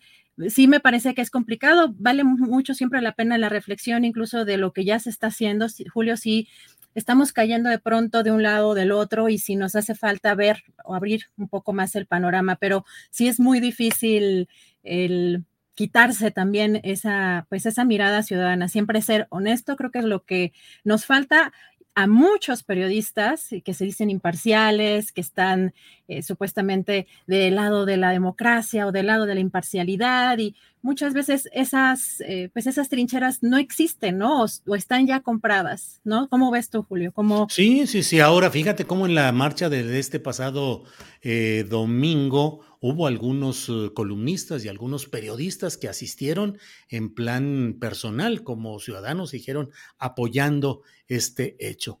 Eh, nos falta esa madurez política que permita eh, diferenciar lo que es el ejercicio periodístico con las naturales eh, visiones y convicciones políticas e ideológicas que todo ser humano tiene. pero pues nos falta todo eso y por desgracia muchas veces el expresar tus puntos de vista ciudadanos como ciudadano se confunde con que pueda eso contaminar tu ejercicio periodístico. En fin, pues ya tenemos tarea, Adriana, para decidir si vamos, aquí le digo a Ángeles también, ¿eh? Fíjate que, me dice, que parezco mucho de derecha, pero si soy de izquierda, súper radical. ¿De dónde? Porque critico al presidente, porque si vieran mis posturas sociales, pues mm, de derecha, no. Cero de derecha, pero ve, lo que también te digo, lo que la gente quiere, ¿no? Lo que decías ayer justamente en la mesa, que la gente te dice o, o te apoya, pues si, si realmente tú opinas lo que ellos quieren que opines. Es interesante cómo, cómo nos movemos de manera maniquea muchas veces en estos temas. Y eso es lo que les digo de pronto que nos falta para pues madurar como sociedad, porque si estamos en medio de dos narrativas fuertes, ¿no? La mañanera y pues la prensa eh, tradicional que está empujada por estos, esta cúpula de poderes económicos, pues quienes estamos intentando hacer un periodismo honesto independiente, pues quedamos como ya apachurrados. Estoy poniendo algunas de las, así como van cayendo algunas de las. Eh, Isa Rangel dice: Aguanta la crítica, Adriana. Eh, qué bien te queda ese peinado, Adriana, dice Edith Martínez. Un cafecito, Julio, para todo el día. No es cafecito, esté verde, pero sí. Mm, sí, lo tenemos aquí. Bueno, Objetivo concreto contra subjetivo abstracto. Objeto contra sujeto, dice Miguel Ángel García. Bueno, pues vamos a estar atentos a lo que suceda. Son las dos de la tarde ya, Adriana, y aquí estamos tú y yo en el Wiri Wiri. Bueno, ¿de qué se trata? Regresamos. Esperando nada más a nuestro querido Alberto Nájar, ya están conectados por acá Arturo Cano y Juan Becerra Costa, y si te parece, regreso al ratito. Muy bien, Adriana, muchas gracias. Nos vemos en un ratito más. bueno, aquí están muchos comentarios, como le he dicho. Gracias y vamos. Gracias, Adriana. Vamos con... Em, vamos adelante con nuestra mesa de este día. Eh, van a marchar ustedes, Astillero y Buen Tello, Adad G. Bueno, pues déjenme Déjenme abrir ya fuego, son las dos de la tarde, son las dos de la tarde en punto y vamos ya con nuestra mesa de periodistas. Vamos de inmediato y saludo en primerísimo lugar a Arturo Cano. Arturo, buenas tardes. Muy buenas tardes, Julio. Pues, buenas tardes a todos desde un país en el que la ultraderecha no se atreve a decir su nombre. Muy bien, Arturo. Gracias. Juan Becerra Costa, buenas tardes. Muy buenas tardes, abrazo Arturo, Alberto y a todos los que nos están viendo, Julio, a ti y Adriana. Gracias. Alberto Nájar, buenas tardes. Hola Julio, buenas tardes. ¿Qué tal Arturo? También un abrazo a Juan y a todos los que nos escuchan y nos acompañan. Juan Becerra Costa, ¿vas a marchar como ciudadano el domingo 27 de noviembre? Pues tal vez si no lo hiciera como reportero, lo haría como ciudadano, porque pues hay que estar ahí, es uno de los sucesos a los que no me perdería. Lo voy a cubrir, Julio, así como fui a cubrir la marcha el domingo pasado. Y pues sí, ahí vamos a andar, a ver qué pasa, porque se van a juntar las marchas, ¿no? Sí, sí, sí. Ahora, Juan, eh, ¿qué, ¿cuál debe ser la postura del periodista? El periodista tiene derecho a ejercer sus convicciones cívicas, ideológicas, políticas e incluso marchar y actuar abiertamente a favor de esa opción que él tiene? Bueno, pues si vas como periodista, vas a cubrir no creo que te dé tiempo de aventar consignas, ¿no? Eso quiere decir, entonces hay que decirle al periódico que te retire el salario de ese día. pero si no vas como periodista, es decir, tú como ah, ciudadano, ¿sí tienes ese derecho a participar abiertamente? Claro que lo tienes, pues el ser periodista no te quita tus derechos este, políticos, por ejemplo, no te elimina ningún derecho. Si eres afín a un partido político, eres simpatizante de un grupo, si apoyas a una causa y vas a una marcha como ciudadano, pues por supuesto que tienes el derecho de, la libre manifestación, está en nuestra constitución, ya que a la hora de escribir o de comunicar el sesgo, digas mentiras, es otra cosa. Bien, Juan. Alberto Nájar, eh, ¿en qué momento puede el periodista actuar abiertamente como ciudadano en ejercicio de sus derechos? Por ejemplo, en concreto, en esta marcha. ¿Tú irías como ciudadano, Alberto?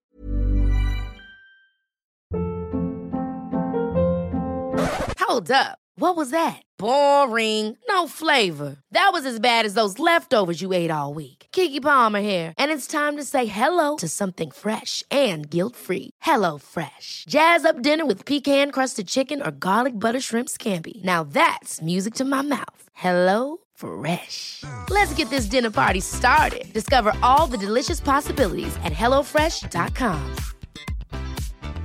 Hey, it's Ryan Reynolds, and I'm here with Keith, co star of my upcoming film, If, only in theaters, May 17th. Do you want to tell people the big news?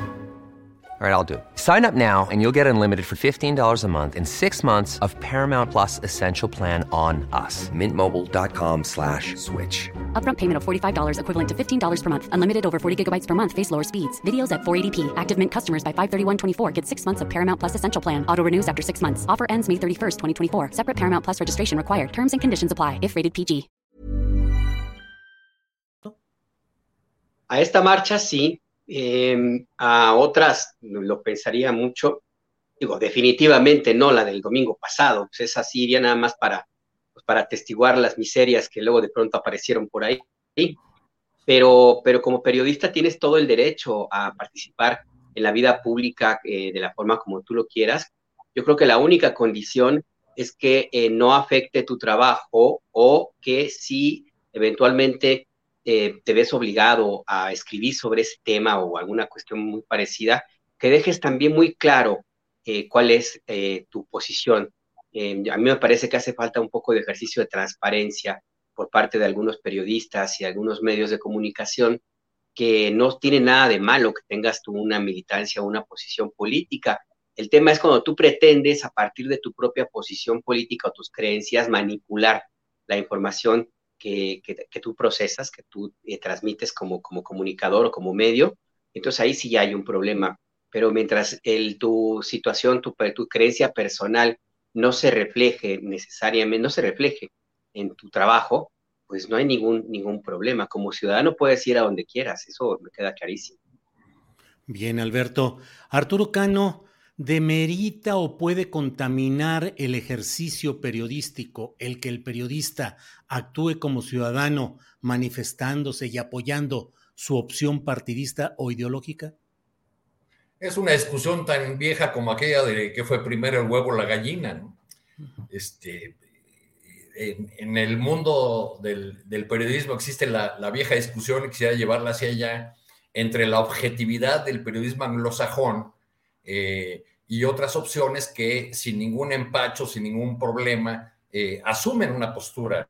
Eh, en, muchos medios en Europa, por ejemplo, no tienen esos pruritos de la prensa estadounidense o, británica en el sentido de, una supuesta neutralidad y objetividad que ya hemos visto que pues en la realidad no, no existe. Los, los grandes medios que más han enaltecido la objetividad y la imparcialidad de la prensa son aquellos que han caído en el juego del poder, por ejemplo, para decir que en Irak había armas de destrucción masiva. Este, o sea, son grandes medios que envueltos en la bandera de la neutralidad, pues han servido siempre a los, a los poderes de sus partidos y, muchas veces de manera vergonzosa, como fue en estos casos. Creo que eh, los periodistas tienen derecho o tenemos derecho a, a expresar nuestras opiniones políticas y a participar en tantos ciudadanos de la vida pública y que hasta es una eh, responsabilidad que debemos asumir como, como ciudadanos en, en esta república y frente a esta coyuntura marchista en la que nos han metido ahora a partir de, del éxito de la movilización opositora del pasado domingo. Gracias, Arturo. Juan Becerra Costa, el presidente de la República debe dedicarse a gobernar en el aspecto más eh, protocolario y más convencional, o un presidente de la República tiene derecho también a salir a marchar y a encabezar una manifestación de quienes le apoyan. Pues mira, Julio, es muy buena pregunta la que haces que nos lleva a generar distintas reflexiones, sobre todo después del anuncio de la marcha que se va a llevar a cabo el 7 de noviembre del día de hoy. O sea, mientras el presidente cumpla con sus funciones, mientras gobierne y mientras eh, trabaje en lo que debe hacer de manera cotidiana, porque los presidentes también trabajan los fines de semana, si quiere ir a una marcha o si quiere organizarla, pues bueno, mientras no demerite su labor y su función, yo no le veo nada de malo. Pero es muy simple esto que estoy diciendo así solito. O sea, tiene muchas implicaciones, sobre todo qué tipo de marcha, cómo será la marcha, cuál es la convocatoria. Este, se va a marchar para demandar algo, para exigir algo, para denunciar algo. Mira, la marcha del próximo 27 de noviembre más allá de que se van a juntar dos marchas, porque hay una de frena, cuyo convocatoria es desde hace rato la misma, ¿no? Del Ángel al Zócalo, este, la cita, porque la convocatoria, esa claro que no es la misma y lo hemos visto. Este, pues mira, una marcha multitudinaria va a ser, seguro, muestra del músculo. hay que ver por qué se organiza, es muestra del músculo eh, antes de las elecciones del Estado de México, de Coahuila, ya en una recta final adelantada para la sucesión presidencial. Pero no solo eso, se da en un momento en el que la oposición, que carece de proyecto y de unidad, podría comenzar a fructificar un enojo que sí existe en parte de la población, sobre todo en sectores de clase media. Enojo construido, sí, en mucho por infodemia, claro, pero que no por ello deja de ser enojo y a mi parecer no se está atendiendo, al contrario, se está alimentando con combustible desde el mismo gobierno, que eh, los descalifica de una manera que ellos toman como agresión e incluso como insulto y polariza aún más a un país que ya de por sí está dividido. Entonces, la marcha del presidente el próximo 27 de noviembre, una movilización en la que no va a haber reclamo o exigencia, va a haber aplausos el mismo lugar que aquella con la que se repudió el desafuero, 2005, en abril, donde un millón de personas, ahí andábamos, no se podía caminar, los contingentes no llegaban al zócalo porque ya estaba lleno. Será la movilización en el mismo sitio en el que en 2006 se tomaron eh, las calles durante cinco semanas en protesta al fraude electoral y en circunstancias totalmente distintas el presidente va a seguir esa misma ruta por la que después de levantar el bloqueo a las calles, rindió protesta como presidente legítimo e inició una resistencia. no dudo que el 27 de noviembre se vuelva a reunir la misma cantidad de asistentes, porque el presidente tiene mucho jale. O sea, me parece que es el presidente más popular que ha tenido México, más que cualquier otro. Y va a ser una demostración de, de unidad hacia quien encabeza un proyecto que a su interior tiene problemas de unidad. Sí. parece que es más fuerte Andrés Manuel que la 4T y esto no lo querría ni él mismo, aunque de alguna manera sin que sea adrede lo ha ocasionado. Y eso pasa cuando la autoridad cae de manera contundente en un solo hombre. Entonces, eso pienso de la marcha, grandes rasgos. Bien, Juan. Eh, Alberto Nájar, em, ¿qué hacer frente a esa... Em, ya están algunos comentarios de los opositores al presidente López Obrador diciendo, él lo que tiene que hacer es gobernar dedicarse a la tarea específica de gobernar y no de encabezar marchas ni marchar él, obviamente. Y también quienes dicen el presidente debe actuar para todos los mexicanos, no solo para una parte. ¿Qué opinas de estos alegatos, Alberto? Mira, los alegatos son realmente, a ver, pues se acerca mucho a la hipocresía, ¿no? O sea, se le hubieran dicho a Felipe Calderón que se dedicara a gobernar y no a sus actividades ahí muy fiesteras que tanto le caracterizaron, o a Peña Nieto que se la pasaba jugando golf, haciendo negocios, eh, en fin, o Carlos Salinas de Gortari tramando la desgracia de este país. No lo hicieron en su momento y me parece que el argumento pues es realmente pues, retórico, si no podemos decir hasta, hasta hipócrita. Yo personalmente tengo dudas acerca de la pertinencia de esta, de esta movilización. Por supuesto que el presidente de la República tiene todo el derecho de hacer en sus tiempos de libres, pues, que no esté oficialmente al cargo, al menos no en la administración pública en sus días de descanso, tiene derecho a hacer lo que quiera. Eh, pero yo me pregunto si es necesario que el presidente entre a un juego de competencias, a unas venciditas con, con la marcha que ocurrió el domingo pasado. Eh, yo creo que como pocas veces es muy pertinente el Divo de Juárez con esa canción que escribió en el 93, se llama Pero qué necesidad, porque el resultado ya lo vemos ahora mismo, a los minutos de que hizo el anuncio el presidente López Obrador, pues de inmediato empezaron las reacciones de la, de la oposición, se, engaña, se engallaron y ya han, planteado todo esto que, que, tú comentas y otros más que dicen que van a hacer una marcha más grande. En fin, yo creo que el presidente de la República no tenía necesidad de entrar a ese terreno, a esa, esa competencia, porque por un lado, pues el, tema de si se reunieron 50 mil, si se reunieron todos los 8 mil millones de seres humanos que somos ahora mismo en reforma, como algunos miembros de la oposición casi juran, se hicieron cálculos realmente estrambóticos de que había 600 mil personas y no sé tantas cosas. Más allá de eso, lo que me parece que puede tener alguna consecuencia indeseable para el presidente, para la 4T, es que les dé un reconocimiento eh, que no deberían o que no tienen en términos reales eh, algunos opositores y algunos organizadores de la, del odio en contra del presidente de la República. Al momento de que el presidente se pone a organizar una marcha, pues casi casi los pone como iguales a los organizadores de la, de la otra marcha. Yo creo que no es el caso. Yo creo que eh, en sentido estricto, pues el presidente debió haber dejado que ese, esa eh, euforia eh, tuviera su curso, que la estiraran todo lo que lo están haciendo los organizadores de la marcha y que básicamente muriera pues porque en un proceso natural, como corresponde a algo vacío, algo inventado, a algo que está eh, sobredimensionado, como es el caso de la, de la marcha. Y al contrario, al momento de que el presidente organiza esta movilización, pues les da como municiones, les da energía, les da una bandera más a estos competidores que no la, que les cayó como un regalote. Entonces yo creo que ahí el presidente, desde mi punto de vista, no creo que esté eh, realizando la mejor, la mejor, tomando la mejor decisión política, porque insisto, pues casi casi les da un carácter de, de iguales a un grupo de opositores que ya de por sí tienen sus propias, eh, su propia ruta, sus propias dificultades para, para encontrar un rumbo, un sentido, y que haber encontrado en esta marcha un aliciente que desde mi punto de vista pues iba, estaba condenado a, desaparecer paulatinamente a la espera del nuevo escándalo.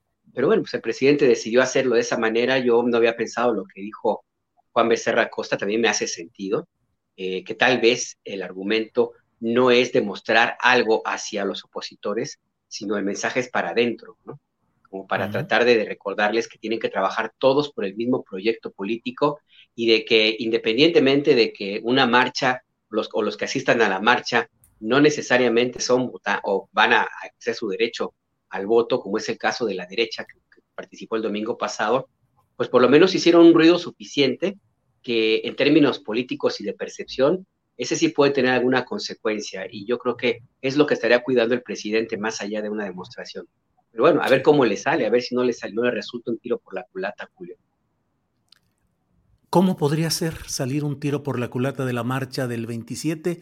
¿Poca gente, quieres decir? ¿O qué podría ser? Mira, eh, tal vez que sí llegue, no la gente que se esperaba. La, comparación va a ser muy sencilla para que se le pudiera eh, considerar o para que la bandera no necesariamente sea tan, tan agitada por parte de la oposición, debería reunir por lo menos a los que asistimos a la marcha del desafuero en, en el 2005 eh, yo creo que fuimos dos millones, pero bueno, ahora ya también ya caigo en el mismo, en la misma exageración, pero éramos muchísimos. Entonces yo creo que por ahí, por ahí hay una necesidad de, hacerlo de esa manera. Eh, y además, por supuesto, siempre va a quedar esa, eh, esa posibilidad de que al presidente se le acuse de lo mismo que él acusaba al PRI, por ejemplo.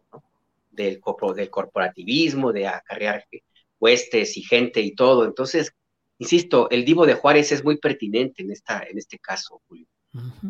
Bien, Alberto, gracias. Arturo, ¿qué opinas? ¿Qué resortes ideológicos o políticos son los que pueden estar moviendo la convocatoria, pues casi inmediata a esta marcha, que será dos domingos después de la de los defensores del INE? ¿Coincides en lo que dice Alberto, que puede ser eh, un, algo puede resultar contraproducente, un manejo corporativo, un manejo clientelar, y lo que también dice Juan Becerra Costa respecto a que pueda ser un mensaje de unidad, pero hacia adentro también, y de advertencia a los eh, participantes de la 4T de los tiempos difíciles que pueda haber en términos electorales. Arturo, tu opinión, por favor. Veo todos esos ingredientes en, la convocatoria presidencial, pero también eh, también lo que apuntaba yo en, mi crónica de la marcha del domingo, al final, en, donde planteaba que, este, que no había eh, en, la 4T, por lo que veíamos en las, reacciones en redes sociales ese día, eh, la idea o la aceptación de que ya les estaban disputando las calles. Evidentemente esto se hizo realidad y también es así que el presidente asume ese, ese reto porque la, porque creo que la percepción de que el obradorismo ya no es el dueño de la eh, movilización callejera podía ir creciendo con el paso del tiempo y es algo que, el presidente quería evitar. Nos hace eh, falta ver varios ingredientes de esta movilización convocada para el primero de diciembre. ¿Será eh, una movilización en, la Ciudad de México solamente o también en, en, otras entidades y en otras ciudades, así como la hizo la oposición? No tuvieron el número de participantes que, tuvieron en la Ciudad de México, pero por lo que alcanzábamos a ver de lo ocurrido en algunas ciudades, pues sí hubo contingentes nutridos. Yo creo que la, pregunta que nos deberíamos estar haciendo más bien es, ok, marcha el 27, de acuerdo, ¿y después qué? Una nueva marcha de la oposición para eh, entrar en un juego de quién puede más, para entrar en un juego de de vencidas. No hay que olvidar que lo que está detrás, o al menos el, pretexto movilizador de la, de la oposición, fue la defensa del Instituto Nacional Electoral y el rechazo a la propuesta de reforma del presidente. Estas movilizaciones, ¿hacia dónde nos van a, conducir? Eh, van a profundizar la polarización y, nos van a dejar rumbo a 2024 con un árbitro cuestionado por ambos bandos o al menos cuestionado con seriedad por uno de ellos? Eh, eh, ¿Cuál va a ser la legitimidad o la confiabilidad de, esa elección? Entonces creo que el mayor riesgo está ahí en que eh, entre marchas te veas, pero el, tema de fondo es con qué certeza de imparcialidad y, y cuál es el respeto que habrá de las fuerzas políticas al órgano, a los órganos electorales, tanto el, INE como el, como el tribunal, resultado de esta polarización y de este juego de fuerzas que, que estamos viendo. Bien, Arturo. Eh, Juan Becerra Costa, no dejo el tema de la marcha en sí, pero paso a otros uh, eh, ingredientes que forman parte de este entramado con dos uh, planteamientos muy concretos pidiéndote tu opinión. Uno, si crees que la reforma electoral tal como se planteó ya está muerta, es decir, no tiene viabilidad. Y segundo, si crees que con la nueva, el plan B que ha planteado explorar el presidente López Obrador, ¿se podría salvar algo o definitivamente el sistema electoral como lo conocemos seguirá adelante? No, veo muy complicado, Julio, que pueda avanzar la reforma electoral en el legislativo. Me parece que ya las fichas están movidas y las posturas están tomadas. Lo extraordinario tendría que suceder, que puede suceder, porque ya ves pues, que no vivimos así como en un país así como muy aburrido que digamos ya no, no, somos ajenos a ellas, pero sí, muy complicado que la reforma electoral pase en el legislativo. Y no era de extrañarse que eh, se presentara un plan B, porque no sería la primera vez que algo así sucede, aunque sí me parece que sí es que, que se avise, ¿no? Eso sí, sí, porque era inmediatamente con la ley minera, ¿no? Luego, luego el lunes posterior a la discusión en la Cámara de Diputados de la reforma energética se informó así de sopetazo. Pero bueno, esa idea inicial del plan B que ayer se dio a conocer, pues ya se dejó claro que no va a ser posible así, ¿no? Porque este, regresaríamos a lo mismo y para sus modificaciones se necesitaría lo mismo que se necesita para aprobar la reforma electoral. Pero hay cosas que sin la venia de los partidos, la pregunta que sin la venia de los partidos de oposición sí se puede hacer, como reducir el presupuesto, ¿no? la lana al INE. Este, se habla sobre los recursos de los partidos políticos, blindarlos, eso tendría que quedar muy claro. Yo no lo acabo de entender, no sé ustedes. Si lo entienden bien, por favor, explíquenmelo porque han complicado los partidos políticos para que no reciban dinero de la delincuencia organizada. Pero reducir las lanas al INE sí es muy importante y es uno de los elementos más sexys de la reforma. Me parece que no es lo sustancial. O sea, ahí había otras cosas como elegir a los consejeros, a los magistrados, como todo el asunto relacionado con la disminución de legisladores. Y no sé, tal vez lo más interesante, posterior al anuncio de ayer sobre este plan B que podemos ver ahorita, es la inercia natural de las fichas derivada de los movimientos anteriores. Este, por ejemplo, Ricardo Monreal ¿no? ya salió a decir claramente que no se podría, que sería inconstitucional, que sería impugnado este plan B por la Suprema Corte de Justicia, y sí, tiene toda la razón. Este, pero de ahí salió el reclamo al AIDA, al gobierno de no cumplir un acuerdo con Alito con respecto al quinto transitorio, la extensión de las Fuerzas Armadas en tareas de seguridad. Este, pues te digo ahí casi como cero de Alito defendiendo el PRI eh, se siente porque no se han cumplido acuerdos y dijo algo muy claro Ricardo Monreal, no sé si lo vieron. Habló de la mayoría en el legislativo, como ellos, no dijo nosotros y bueno, pues cada vez más a la vuelta de la esquina está diciembre, Julio. Diciembre le gustó para que se fuera, dice Ricardo Monreal. Ya iremos viendo cómo van todos esos, esa temporada política. Alberto Nájar, em, reforma electoral tal como la había planteado el presidente, va para abajo.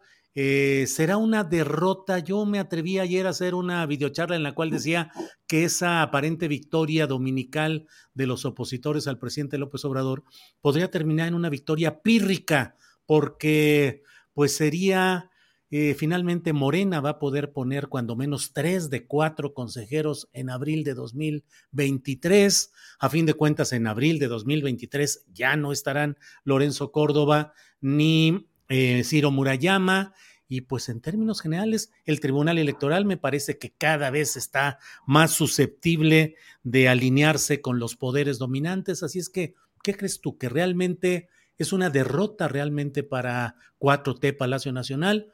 ¿O es algo que en el fondo se va a revertir contra los propios opositores? Alberto. Mira, en términos estrictamente eh, políticos y de operatividad electoral, no, no sería una derrota, porque, pues sí, es verdad, en 2023 los consejeros más polémicos como el Lorenzo Córdoba, el Ciro Murayama, pues ya se van. Y efectivamente el presidente tiene la posibilidad de integrar a un Consejo General Electoral con mayoría eh, a su, o que por lo menos tenga una presencia de consejeros mayoritariamente, por lo menos menos eh, parciales de lo que se han demostrado hasta, hasta ahora.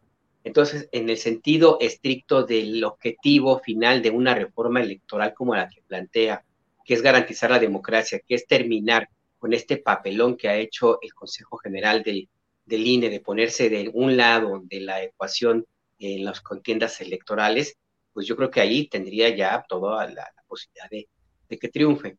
En términos mediáticos, yo creo que ya esa, esa eh, historia ya está escrita. Ya la reforma electoral fue derrotada hace un rato. Eh, porque ha encontrado muchísima oposición, porque no han logrado comunicar bien las bondades de la propuesta del presidente López Obrador, no han logrado explicar necesariamente por qué tendría que ser mejor un consejo en donde los consejeros tengan que andar recorriendo el país y necesiten casi por obligación el respaldo de los partidos políticos para poder obtener el voto que les lleve a integrar el consejo no han sabido explicar por qué puede ser más benéfica que la situación que ahora se tiene o el intento de, eh, hacer una modificación menor o por lo menos esperar al 2023 para tener lo mismo, pero sin tanto desgaste político. Entonces, por ese lado, yo, yo creo que ya en, en sentido, te digo, mediático, esa batalla está perdida. En términos ya de la aplicación eh, de la operatividad electoral, se ve que Morena va a salir avante. El tema es hasta, hasta dónde, por decisiones como la de este, la que adoptó el presidente hoy, de salir a disputarle las calles a una oposición que, pues, que, pues, necesariamente no es lo grande que ellos creen eh, que es, pues no sé hasta qué punto puede resultar contraproducente o que se pueda perder el impacto de la, de la derrota o que ellos mismos autoinflijan una derrota. Yo insisto en que deberían dejar que las aguas sigan su curso, que se intente hacer las modificaciones que se necesitan o se requieran, y si no, pues al final del día va a obtenerse un escenario con, de, de, arbitraje electoral, pues por lo menos menos, menos parcial del que ahora existe. Entonces, pues yo, yo creo que ahí hay como una especie, no sé, necesidad del presidente de salir a campaña, o hay algo que nosotros no estamos, o que al menos yo no estoy viendo, algo que, que realmente sea el tema central, el tema real que le motive a tomar esta determinación, porque el término operativo pues ya lo tiene ganado, es lo que yo digo. Bien, Alberto. Eh, Arturo Cano, perdedores, ganadores de toda esta etapa de la marcha del domingo que tú cubriste directamente, igual que mis compañeros periodistas de esta mesa. Eh, Arturo, eh, ¿quién gana, quién pierde cuáles son las perspectivas? ¿No habrá reforma electoral como la concibió la 4T? ¿Habrá mini reforma? ¿Se quedarán las cosas como están? De cualquier manera, Morena y 4T tendrán el control del INE en lo práctico a partir de abril de 2024. ¿Cómo ves las cosas, Arturo? Pues insisto en lo que planteaba hace rato, lo que, lo que puede resultar de todo este jaloneo en torno a la reforma electoral es que a final de cuentas tengamos un escenario eh, similar o con algunos tintes parecidos a lo ocurrido hace unos años. Recordemos que en 2003, eh, en los jaloneos para la integración del nuevo Consejo General del IFE, eh, el PRI y el PAN excluyeron al PRD y ese fue el preámbulo de la integración de un Consejo General fuertemente cuestionado por, por una de las candidaturas, por la candidatura más competitiva, que fue la de López Obrador en el año 2006. Entonces, eh, toda esta discusión a lo que nos lleva es, ¿tendremos un árbitro aceptado plenamente por ambos bandos, por ambas partes, o eh, lo que estamos viendo en este juego de marchas del que no excluyo la idea de que el presidente quiera afianzar eh, en esencia, eh, digo, también es un mensaje hacia adentro, como señala Juan, porque el presidente quiere afianzar eh, su papel de gran árbitro de, la sucesión en, su partido. Entonces él, con esta movilización, pues se, galvaniza, digamos, como el liderazgo único, eh, juntemos esto con el mensaje que le lanzó a, Ricardo Monreal relacionado con la reforma, tras las declaraciones del senador respecto de que pues no pasaría nada que, pudiese ser eh, oír en contra de la, de la Constitución. Eh, entonces yo creo que, que este, este lance, esta prueba de, de, fuerza que estamos viendo puede dejar un gran perdedor, que es la propia autoridad electoral que resulte de estos cambios que vienen. Efectivamente, Morena va a tener la posibilidad de poner a, tres de los cuatro nuevos consejeros o integrantes del Consejo General y con eso tendrá eh, mayores garantías de, eh, de, la actuación de un árbitro electoral eh, del que se ha quejado persistentemente durante, durante estos años. Pero la pregunta es, ¿será aceptado por por el otro bando, por el otro lado, o llegaremos a 2024 con un órgano electoral cuestionado, así como se ha recordado en estos días que una parte de los, eh, de los opinadores, de los articulistas más eh, o de las plumas más leídas de, los grandes medios, en 2017 plantearon, como Sergio Aguayo, la necesidad de renovar eh, íntegramente el Consejo General y cuestionaron la incapacidad de este INE, el de Lorenzo Córdoba, para fiscalizar los gastos de campaña de los partidos, entre otras cosas, ¿no? Creo que Aguayo llegó hasta frasear que el INE era un peligro para México. Arturo, bien. Eh, Juan Becerra Costa, hablabas de las otras marchas el propio 27 de noviembre y aparte de la que está convocando el presidente López Obrador, pues efectivamente frena, ya está reclamando. Mira, ponen este tuit, dice, el dictador AMLO contra frena, el dictador López monta en pánico, gran marcha liberación, nuestros permisos están desde octubre, sí podemos no es momento para tibios y pusilánimes. Un día antes habían puesto este cartel, Gran Marcha por la Liberación, digo, un día antes y días atrás. Eh, Gran Marcha por la Liberación de México, fecha 27 de noviembre, hora 11 horas, lugar Ángel de la Independencia, hacia el Zócalo. Lleva tu pancarta, yo defiendo al INE. Vestimenta, ponte la verde. Lleva tu bandera de México o de frena, protocolo de sanidad COVID. Y ponen ahí los datos. Y luego, por si faltaran marchas, pues mira lo que son las cosas. Colectivo Feminista le recuerda a AMLO que ya apartó el ángel para el 27 de noviembre. Marea Verde México tiene programada una movilización para esa misma fecha que partirá del ángel de la independencia hacia el Zócalo. Es una nota de Aurora Rocha en el Sol de México y dicen que van a encabezar del Ángel de la Independencia al Zócalo el, domingo 27. Nos vamos a empezar a reunir a las 9 para que no nos... Ah, bueno, eso dijo el propio presidente, pero el grupo ya dijo que tiene apartado ahí. Marea Verde México, ahí pone, tenemos el tendido sangre de mi sangre por las y los desaparecidos en el ángel. ¿Cómo la ves, nos Juan Becerra? Nos van, nos van, a hacer falta calles, Julio, parece. Sí, sí, Se juntaron, se juntaron, no, no apartaron a tiempo el salón para los 15 años, hombre, ya se los ganaron. A ver, Juan Becerra. lo, bueno es que, lo bueno es que las casitas de campaña van por arriba, son voladoras, entonces esas no ocupan espacio abajo. Así es. Juan Becerra Costa, como estadista, dinos cómo organizamos para que converjan y se desarrollen tres marchas al mismo tiempo le ponemos segundo piso a un marchódromo, pedimos que se escalonen. ¿Qué se puede hacer o qué sucede en esos casos, Juan? Pues mira, habría algunas que tal vez las podríamos unir, pero no es el caso, ¿no? Ahora no, no, no se puede. No, pues no, yo creo que ahí es este derecho de reserva, ¿no? Quien apartó primero es quien, quien Pues este. que quien frena. Está complicado, está complicado. Yo creo que, que, que sí va a haber, va a tener que haber cambio de, de fechas. Ma- Marea Verde ya había solicitado la autorización, no es de que hayan apartado el lugar porque no es un salón de fiestas, pero sí se lleva a cabo un proceso burocrático en el que se solicita, bueno, no sé, se avisa que se va a ejercer el derecho a la libre manifestación para que se lleven a cabo las gestiones correspondientes por parte del gobierno de la Ciudad de México. Y bueno, pues quien avisó que primero iba a salir del ángel, pues me parece que tendría el derecho de apartado. No sé, Julio. Aquí hay algo que me parece que no se está tomando en cuenta más allá de las fechas y de los apartados, este, que tiene que ver con las movilizaciones y con lo que las mismas movilizaciones implican.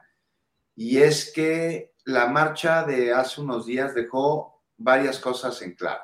Las movilizaciones de oposición ya no solo son en Twitter y las tiendas de campaña que decías, Arturo, que como performance vuelan tan vacíos como sus ideas, ya no están yendo. Y si bien las movilizaciones no son de cientos de miles, este, no están cerca del millón, sí cada vez están más nutridas de personas que están muy enojadas. Y aunque tal vez no tengan ellas muy en claro qué les enoja, el que ese enoje no esté sustentado en lo que el discurso que ellos tienen dice, no quiere decir que no exista y que no tenga fundamento, válido o no. Y que a estas personas se les ignore o se les descalifique a priori, me parece que no abona y que ahí no debe estar la cosa.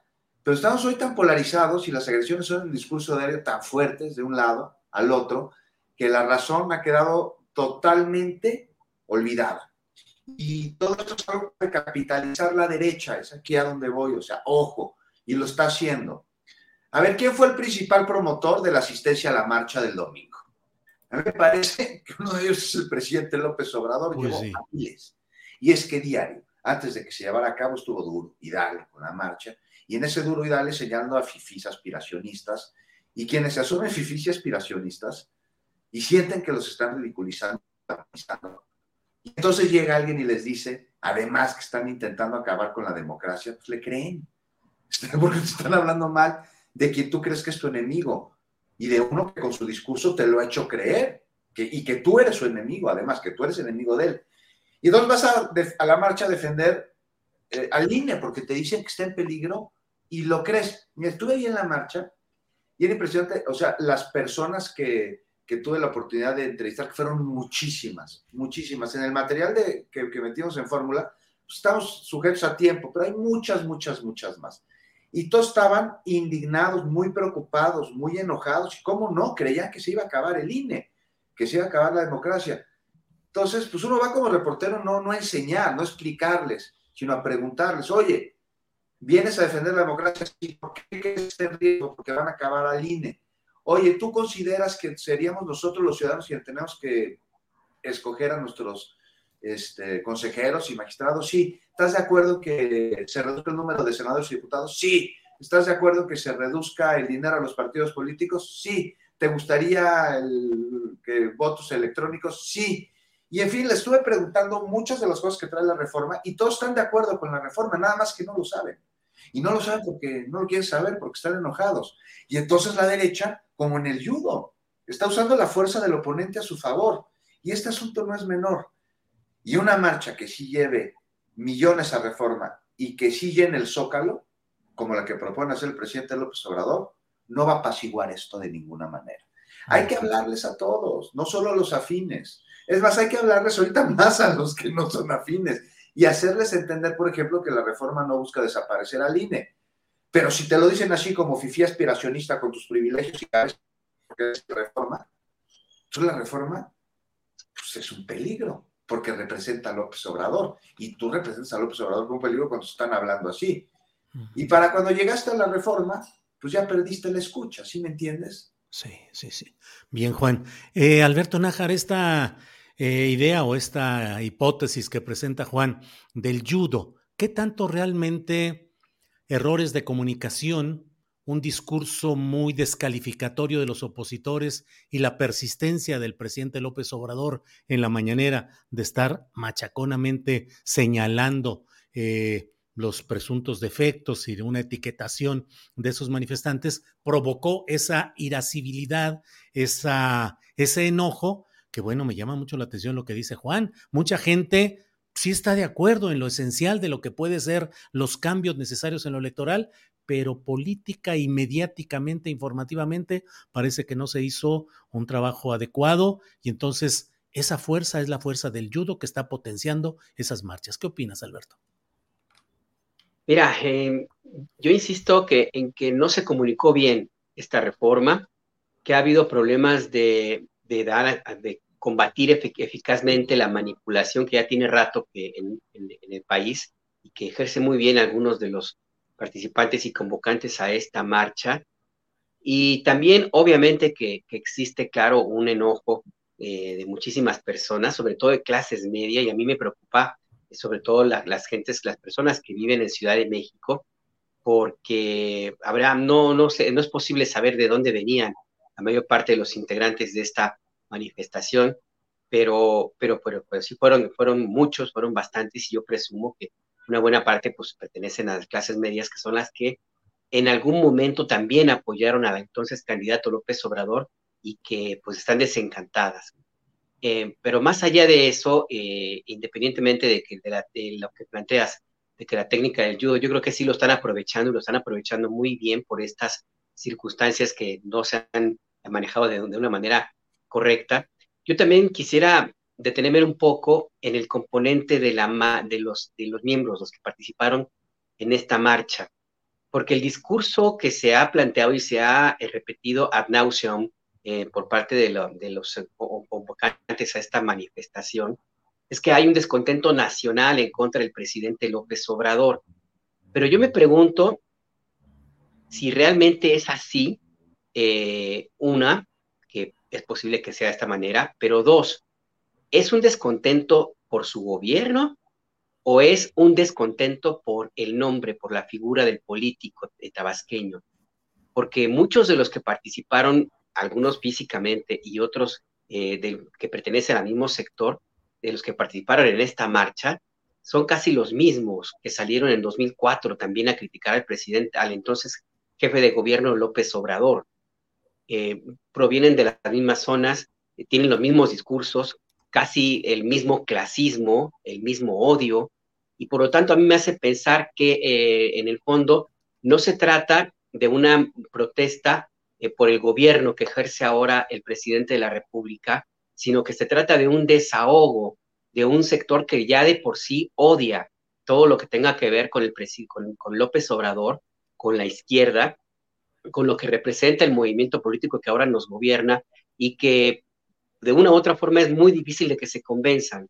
Entonces a mí me, me, me, gustaría que nos detuviéramos también un poco en esto, porque no necesariamente lo que vemos ahora es algo nuevo, sino que ya ha existido desde hace tiempo y son los mismos que fueron derrotados en 2018. Entonces a mí me parece que eso también es importante no caer en el garlito de, de quienes están, insisto, tratando de estirar al máximo la liga, de que, creen o aseguran que casi casi hasta los marcianos participaron allí en esta marcha, pues porque básicamente lo que han hecho ahí han sido muy efectivos, pues es el escándalo, en el ruido, pero en términos operativamente eh, electorales no han tenido el éxito que ellos argumentan que, pueden llegar a tener con esta manifestación. ¿Por qué? Porque básicamente se trata del mismo conjunto de personas, el mismo origen, la misma, eh, los mismos argumentos, el mismo clasismo que desde, desde siempre ha estado en contra del presidente de la República. Eso me parece que también es importante apuntarlo para no tratar de inflar pues a una oposición que tiene un gravísimo problema en términos, eh, bueno, tiene dos problemas. Uno, que no han encontrado a un personaje que pueda unificar a toda la inconformidad que dicen que encabezan los partidos políticos. Eh, no han encontrado un candidato todavía que haga frente a, cualquiera de las corcholatas de la 4T. Y dos, sí existe eh, una oposición fuerte, importante, pero no de los partidos.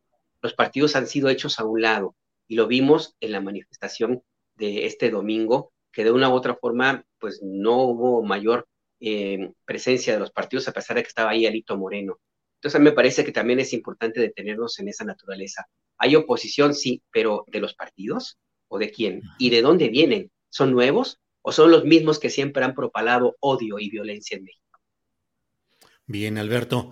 Eh, Arturo Cano, y dentro de lo que estamos viendo, qué peculiar ese zigzagueo, por ejemplo, de frena, que me parece que cada vez queda más eh, en una situación marginal, poco relevante, entre las pataletas de su dirigente Gilberto Lozano, que incluso endereza lo más ácido de sus críticas contra sus propios compañeros de la banda derecha, es decir, a los panistas y a los de Va por México y todo esto.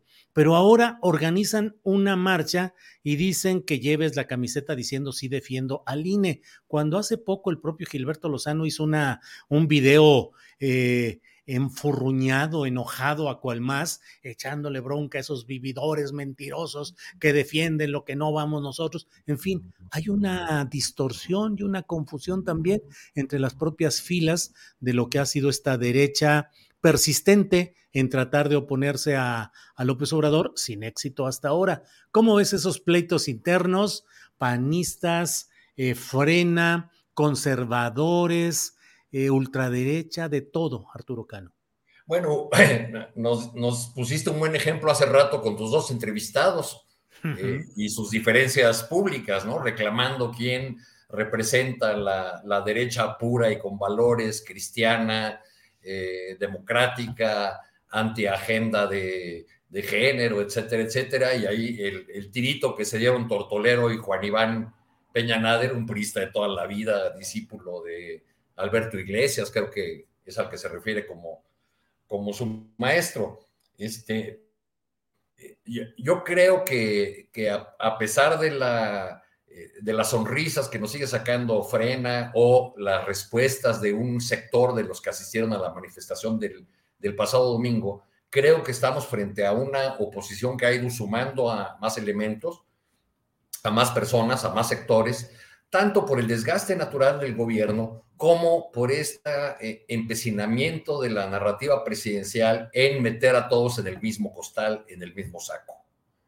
Eh, digo, a una parte los manifestantes que de manera legítima y, siguiendo el juego democrático no están de acuerdo con la propuesta de reforma electoral y creen que hay que defender a esta institución, el INE, ¿por qué colgarles etiquetas ofensivas si bien se podría decir, pues es una lástima que marchen por sus convicciones, pero se dejen acompañar por ese ramillete de impresentables por el que se dejaron acompañar. Y ahí sí mencionar a Madrazo, a, Ulises Ruiz, a, todos aquellos autores de fraudes y tropelías que, que marcharon muy demócratas el domingo pasado. Creo que este es un fenómeno distinto, no me atrevería a cuantificar qué porcentaje es el mismo eh, que se movió eh, eh, el domingo respecto de otras marchas de, la oposición que no habían tenido una asistencia tan, nutrida.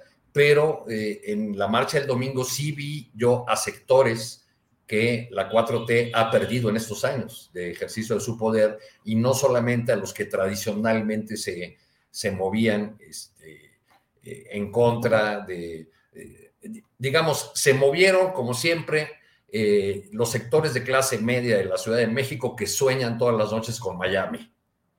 Pero también hay nuevos actores eh, que no están de acuerdo con las políticas del presidente López Obrador o que se sienten eh, agraviados por el uso de expresiones en su contra, pues como podrían ser sectores del feminismo, del ambientalismo, de los luchadores por derechos humanos, en fin, hay otros sectores que que tienen sus propias causas para, para movilizarse y que no eh, se dejan llevar por esta narrativa facilona del, del anticomunismo. Ahora eh, seguramente pronto empezarán a hablar del marchismo-leninismo por la marcha del 27, ¿verdad? Bien, Arturo. Eh, Juan Becerra, creo que esta pregunta está diseñada para ti. ¿Qué está reinando? ¿Qué está rigiendo hoy en la visión política? Las pasiones o las razones? No, pues me parece que las, las, pasiones, Julio, se ve clarísimo en la agenda nacional, en las primeras planas, en los discursos, en las respuestas. Eh, ¿Por qué preferimos pasiones que razones? Pues porque es el impulso que nos mueve, es lo que es el, por ejemplo, nosotros no somos dueños de nuestra voluntad, son las pasiones las que mueven nuestra voluntad es a través del inconsciente. Hay un tema aquí que no es solo nacional, Julio. Esta pregunta que me haces me parece que tiene que ver a nivel mundial. ¿Qué es lo que mueve a la política? ¿Qué es lo que mueve a los gobernantes? Es lo mismo que mueve a las personas. Es lo que hace levantarnos todos los días de nuestra cama, que son las motivaciones. Cuando tú vas, te lo voy a explicar así bien fácil. A ver, cuando tú tienes un propósito de año nuevo, ya que estamos acercándonos a final de año, ya vemos que hay un propósito que tienen propósitos para año nuevo, y ustedes dirían que se cumplen los propósitos de año nuevo, que generalmente pues, me voy a meter al gimnasio, ¿no? Esa es la clásica. Voy a dejar de fumar, voy a dejar de entrarle al tequila, y no se cumplen en su gran, gran, gran mayoría, porque son propósitos. Y un propósito debe tener un motivo si tenemos un motivo y lo tenemos claro, lo tenemos consciente, entonces el propósito pasa un segundo término. Entonces quiero hacer ejercicio porque quiero ser saludable, quiero fumar dejar de fumar porque no me quiero morir eh, antes de tiempo, quiero dejar de beber porque quiero ser funcional en mi vida profesional, emocional y familiar. Ahí está, no el propósito, sino el motivo. Entonces las pasiones las mueven los motivos, que y, el motivo de los políticos generalmente es la misión y el poder, el tener más, el tener la capacidad de mover los hilos y influir en la vida de millones de personas, que tus decisiones afecten. Ahí está. Eso es pasional. Realmente muchos encuentran en el servicio público la manera de sublimar. Sublimar es cuando tú tienes una característica que puede ser dañina y la utilizas a favor tuyo y de la sociedad. Entonces, por ejemplo, una persona narcisista, bien sublimado, es un gran político, porque para satisfacer su propio ego y ser famoso y ser reconocido y ser admirado y ser temido y ser respetado, necesita ser funcional como político para lo que necesita dar resultados, para lo que necesita llevar a cabo políticas públicas que beneficien a los más. Y entonces tienes ese sustento esa roca que construye como cimiento tu posición en la política y de esa manera sublimas. Pero todo lo lleva a cabo la pasión. Ya cuando la pasión se te sale de las manos, pues entonces puedes perder el criterio, puedes perder la razón y es cuando empiezan a cometerse los errores. Te puedo poner un ejemplo incluso colectivo, si quieres lo platicamos más adelante, que es el tema de Trump y su destape presidencial y a qué responde precisamente, a la pasión. Ahorita que hablabas de narcisismo y resultados electorales, claro que de inmediato pensé en Donald Trump, pero por desgracia la pasión no logra vencer las manecillas del reloj. Juan Becerra Costa, ya son las 2 de la tarde con 51 minutos. Nos da tiempo para postrecito de cada cual unos tres minutos. Si quieres, Juan, en tu postrecito eso o lo de Trump, lo que quieras, pero empezamos con Alberto Nájar. Postrecito, por favor, Alberto. Híjole, pues yo, yo te voy a ganar el tema a mi querido Juan rapidísimo. Ah, pues adelante, adelante. Este, porque me llama mucho la atención el compañero Donald Trump con su discurso el día de ayer. Qué capacidad de cinismo demostró ayer el hombre naranja, de veras, ¿eh? O sea, si hay un mentiroso contumaz, pues es este personaje y esta capacidad de inventarse o de reinventarse que, híjole, eh, la verdad que de, pronto pues se le hacía falta un poquito de, de este condimento a la política estadounidense, que hay que decirlo también, pues con Joe Biden, pues sí ha estado bastante aburrida, más allá del, problema que pueda llegar a tener en términos de, la salud personal de Biden, pues sí hacía falta un poco como esta pimienta, sobre todo ¿por qué? Porque pues ya queda cada vez más claro que Donald Trump está en su propio, propia ruta de desaparecer. Eh, tendrá que ser, si no ahora, tendrá que ser en 2024, lo cual me da mucho gusto porque, porque eh, es bueno que este tipo de figuras existan como un marco de comparación de lo que no queremos para el planeta o para nosotros, de lo que no queremos ser. Entonces, pues sí, ya se presenta Donald Trump con esta, eh, en ese mundo irreal en el que vive, producto de la, no sé si la dieta de McDonald's que ha provocado eso, pero por lo pronto qué bueno que se presenta, qué bueno que haya oportunidad de que se desgaste, porque pues ahora no es el único y, no es eh, inevitable como candidato.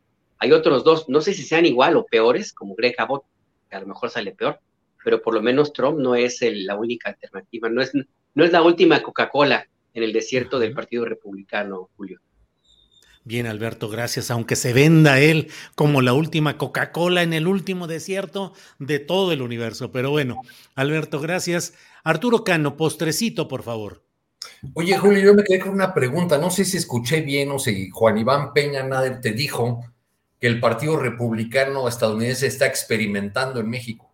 Sí, sí, sí, así lo dijo. Pues, fue tal cual, ¿verdad? Sí, sí, sí, está, es un pues, experimento. Eh, para, para, seguir con el asunto trumpiano, pues ya veremos en qué consiste ese experimento de los republicanos aquí en, la, eh, en, en, nuestro país. Pero por lo pronto, pues este anuncio de Trump lo que nos, lo que nos anticipa es que eh, el, tema de la, migración y el odio y la xenofobia y todos estos elementos indeseables, pues van, a volver a estar en la discusión en los próximos tiempos, porque el, el, asunto de la migración, como hemos visto con posicionamientos como el del gobernador de Texas, eh, el aspirante fuerte de, Florida, este, en fin, eh, pues nos, llevan a pensar que otra vez la migración va a ser el gran pretexto de la, de la campaña, de, de, otra vez hagamos eh, muro, de endurecimiento de, de, medidas, y de la mano de esa retórica,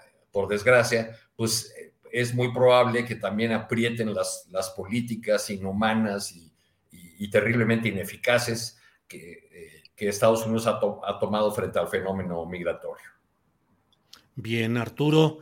Juan Becerra Costa, postrecito estadounidense, mundial, sideral o local, lo que usted desee, por favor. Pues reconciliación, Juan, reconciliación, ya lo dijo Sander Cuevas, ¿qué más quieres? Y el sábado. polarizando. Y el sábado viene el acto de Monreal, orador único en la Arena México, en un acto de una convención por la reconciliación por México. Entonces ya no va a ser, a a. Siempre me gustó, sino el santo cavernario Blue Demon y el Bulldog. Va a ser más Exacto. la canción. Imagínate, claro. Juan, adelante, por favor. No, postrecito naranja de Trump, ¿no? Porque eres trae cantado y los Aquí nada más decir que los especialistas siguen diciendo, no, para nada va a llegar, Laura Roja se murió. Lo mismo decían cuando Trump este, contendió contra Hillary, incluso el mismo día de la elección decían eso, hasta las encuestas lo daban por muerto. Y miren, no ese mal chiste, eh, porque así lo veíamos como un chiste de campaña, se convirtió en una realidad y no duden de que vuelva a pasar en el 2024 porque tiene algo que ningún otro político norteamericano representa a muchos ciudadanos, pero de verdad, porque ven en él a la manifestación de lo deseado y al mismo tiempo de lo prohibido. Es decir, el norteamericano ha sido políticamente correcto en una sumisión conductual. Se les ha inhibido sus impulsos por el mismo proceso histórico que ellos han tenido. Y entonces la tolerancia le ganó al reconocimiento, porque allá no reconocen derechos ni diferencias, sino que las toleran en vez de reconocerlas.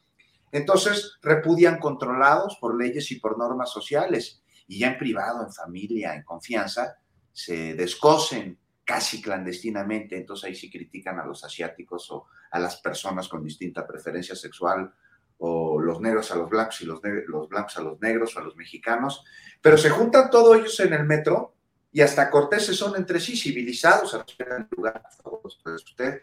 Y entonces llega Trump con el discurso a los cuatro vientos de odio que tienen guardado ya por generaciones en su pecho y se identifican así habla de nacionalismo, este, de cerrar fronteras, y bueno, se identifican, aunque no sepan las implicaciones de ello, lo aplauden, porque ellos son americanos antes de los que llegaron de Asia o de México, porque sin contar a los que llegaron caminando por el estrecho de Bering, claro, porque ellos son los descendientes de los pioneros. Y hasta muchos que no son de los mismos grupos que Trump simpatizan y aspiracionalmente van con ese discurso y se suman a él. Y entonces vemos como una América profunda, que no estaba dormida, como decían, sino contenida, se manifiesta, y están armados, están organizados, están motivados, y ahora tienen un líder que después de haberlos gobernado se puso la bandera de mártir, y un líder que después de ser mártir, la gente reconoce que cuando gobernó, más allá de todo lo que acabo de mencionar, tuvo a la economía ahí bien, si bien no tuvo políticas migratorias duras, ni de chiste deportó la cantidad de personas que el progre buena ondita demócrata de su antecesor hizo, Obama. Este, no habría nuevos frentes de batalla, es el primer presidente estadounidense en no iniciar un conflicto bélico. Y entonces, el fin, ¿no? Muerto, dicen los académicos o muchos de ellos, sí, los mismos que decían que muerto estaba cuando ganó la presidencia. Bien, Juan. Pues Alberto Nájar, vaya que se ponen las cosas sabrosas, calientitas, con muchos elementos informativos. Este fin de semana, eh, reunión de los conservadores en un hotel de Santa Fe en la Ciudad de México, reunión internacional, em, en fin, de todo hay. Ya iremos platicando, Alberto, y por lo pronto, pues gracias y muchas. Mira, eh, sí.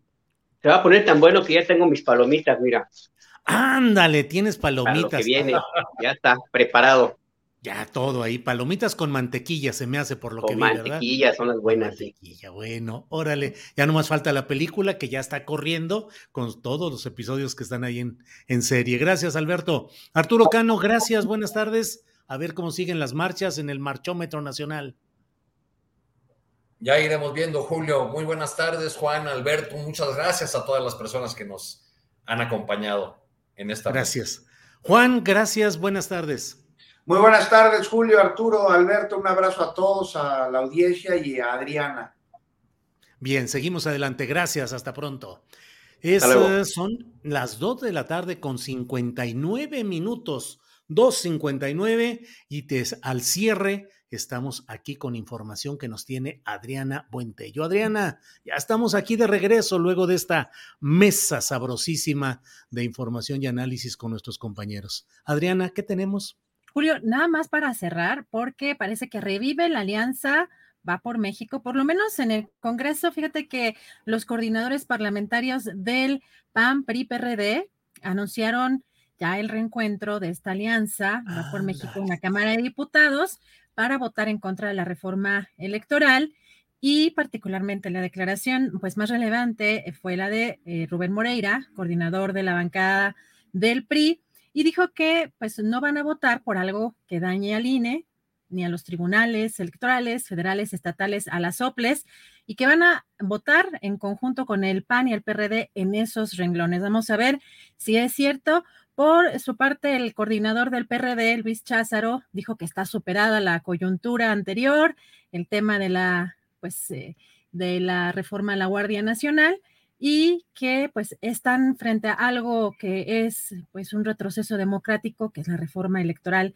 Esto dijo Luis Cházaro, eh, Luis Espinosa Cházaro. Vamos a ver qué, qué movimientos se dan en estos temas. Julio, para finalizar, fíjate que pues hay... Oye, Adriana, antes de pasar al otro tema, déjame nada más decir qué extrañas relaciones eh, sugiere la política. Y digo, no es novedoso, así es la política en general. Pero hace semanas ni siquiera se querían dirigir la palabra eh, los despechados, sí, Marco Cortés y eh, Jesús Zambrano asistieron a un informe de gobierno, no me acuerdo cuál, y estaba ahí el malvado, el traicionero, el infiel eh, Alito Moreno, no quisieron ni siquiera saludarlo, o sea, era un enojo absoluto y del despecho a la reconciliación, a ver si no les sale el infractor constante que es Alito Moreno más adelante, con que otra vez los engañó y que tenga otros amores más morenos que blanquiazules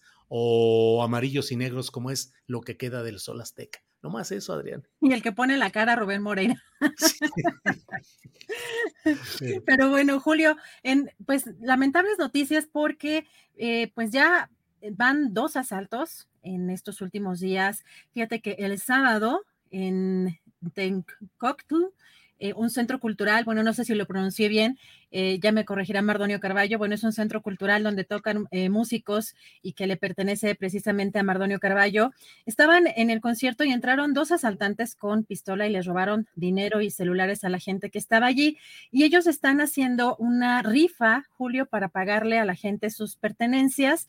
Aquí también vemos en este tuit que puso Mardonio que ayer le tocó al cine Tonalá en la Ciudad de México y que también pues entraron a robar, no llegaron creo que al, específicamente a la sala eh, donde se proyecta eh, la película, pero pues eh, ya son dos eventos en, en estas últimas horas. Ahora sí, si podemos poner en esta, Andrés, la siguiente, que es la convocatoria, están rifando estas obras para ah. precisamente pagarle a la gente las pertenencias que les, que les fueron robadas.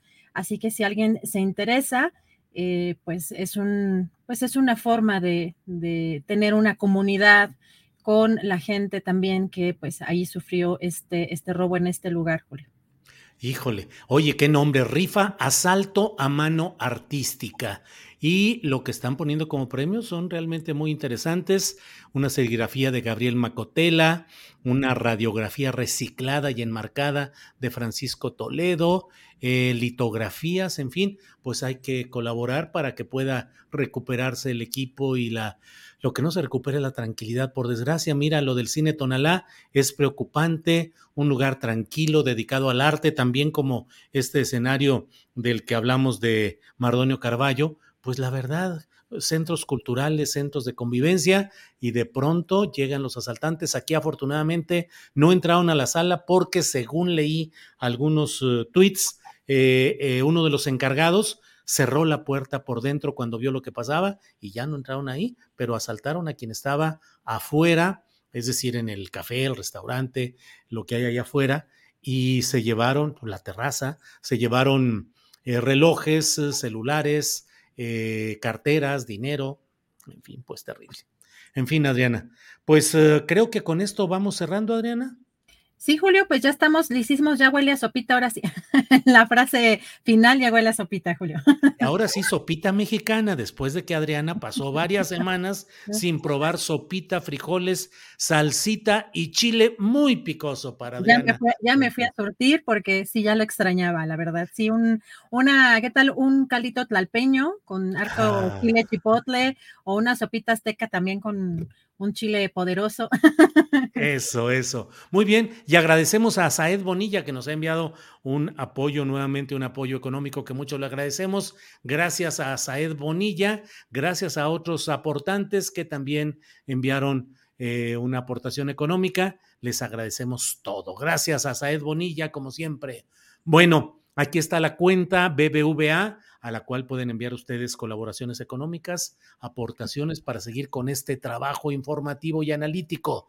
Nos vemos hoy a las nueve de la noche en la videocharla astillada para comentar lo que sucede en estas horas venideras y nos vemos mañana de 1 a 3 en otra emisión de Astillero Informa. Por hoy, a toda la tripulación Astillero, gracias Adriana, gracias y hasta mañana. Gracias, Julio. Buen provecho a todos. Hasta mañana.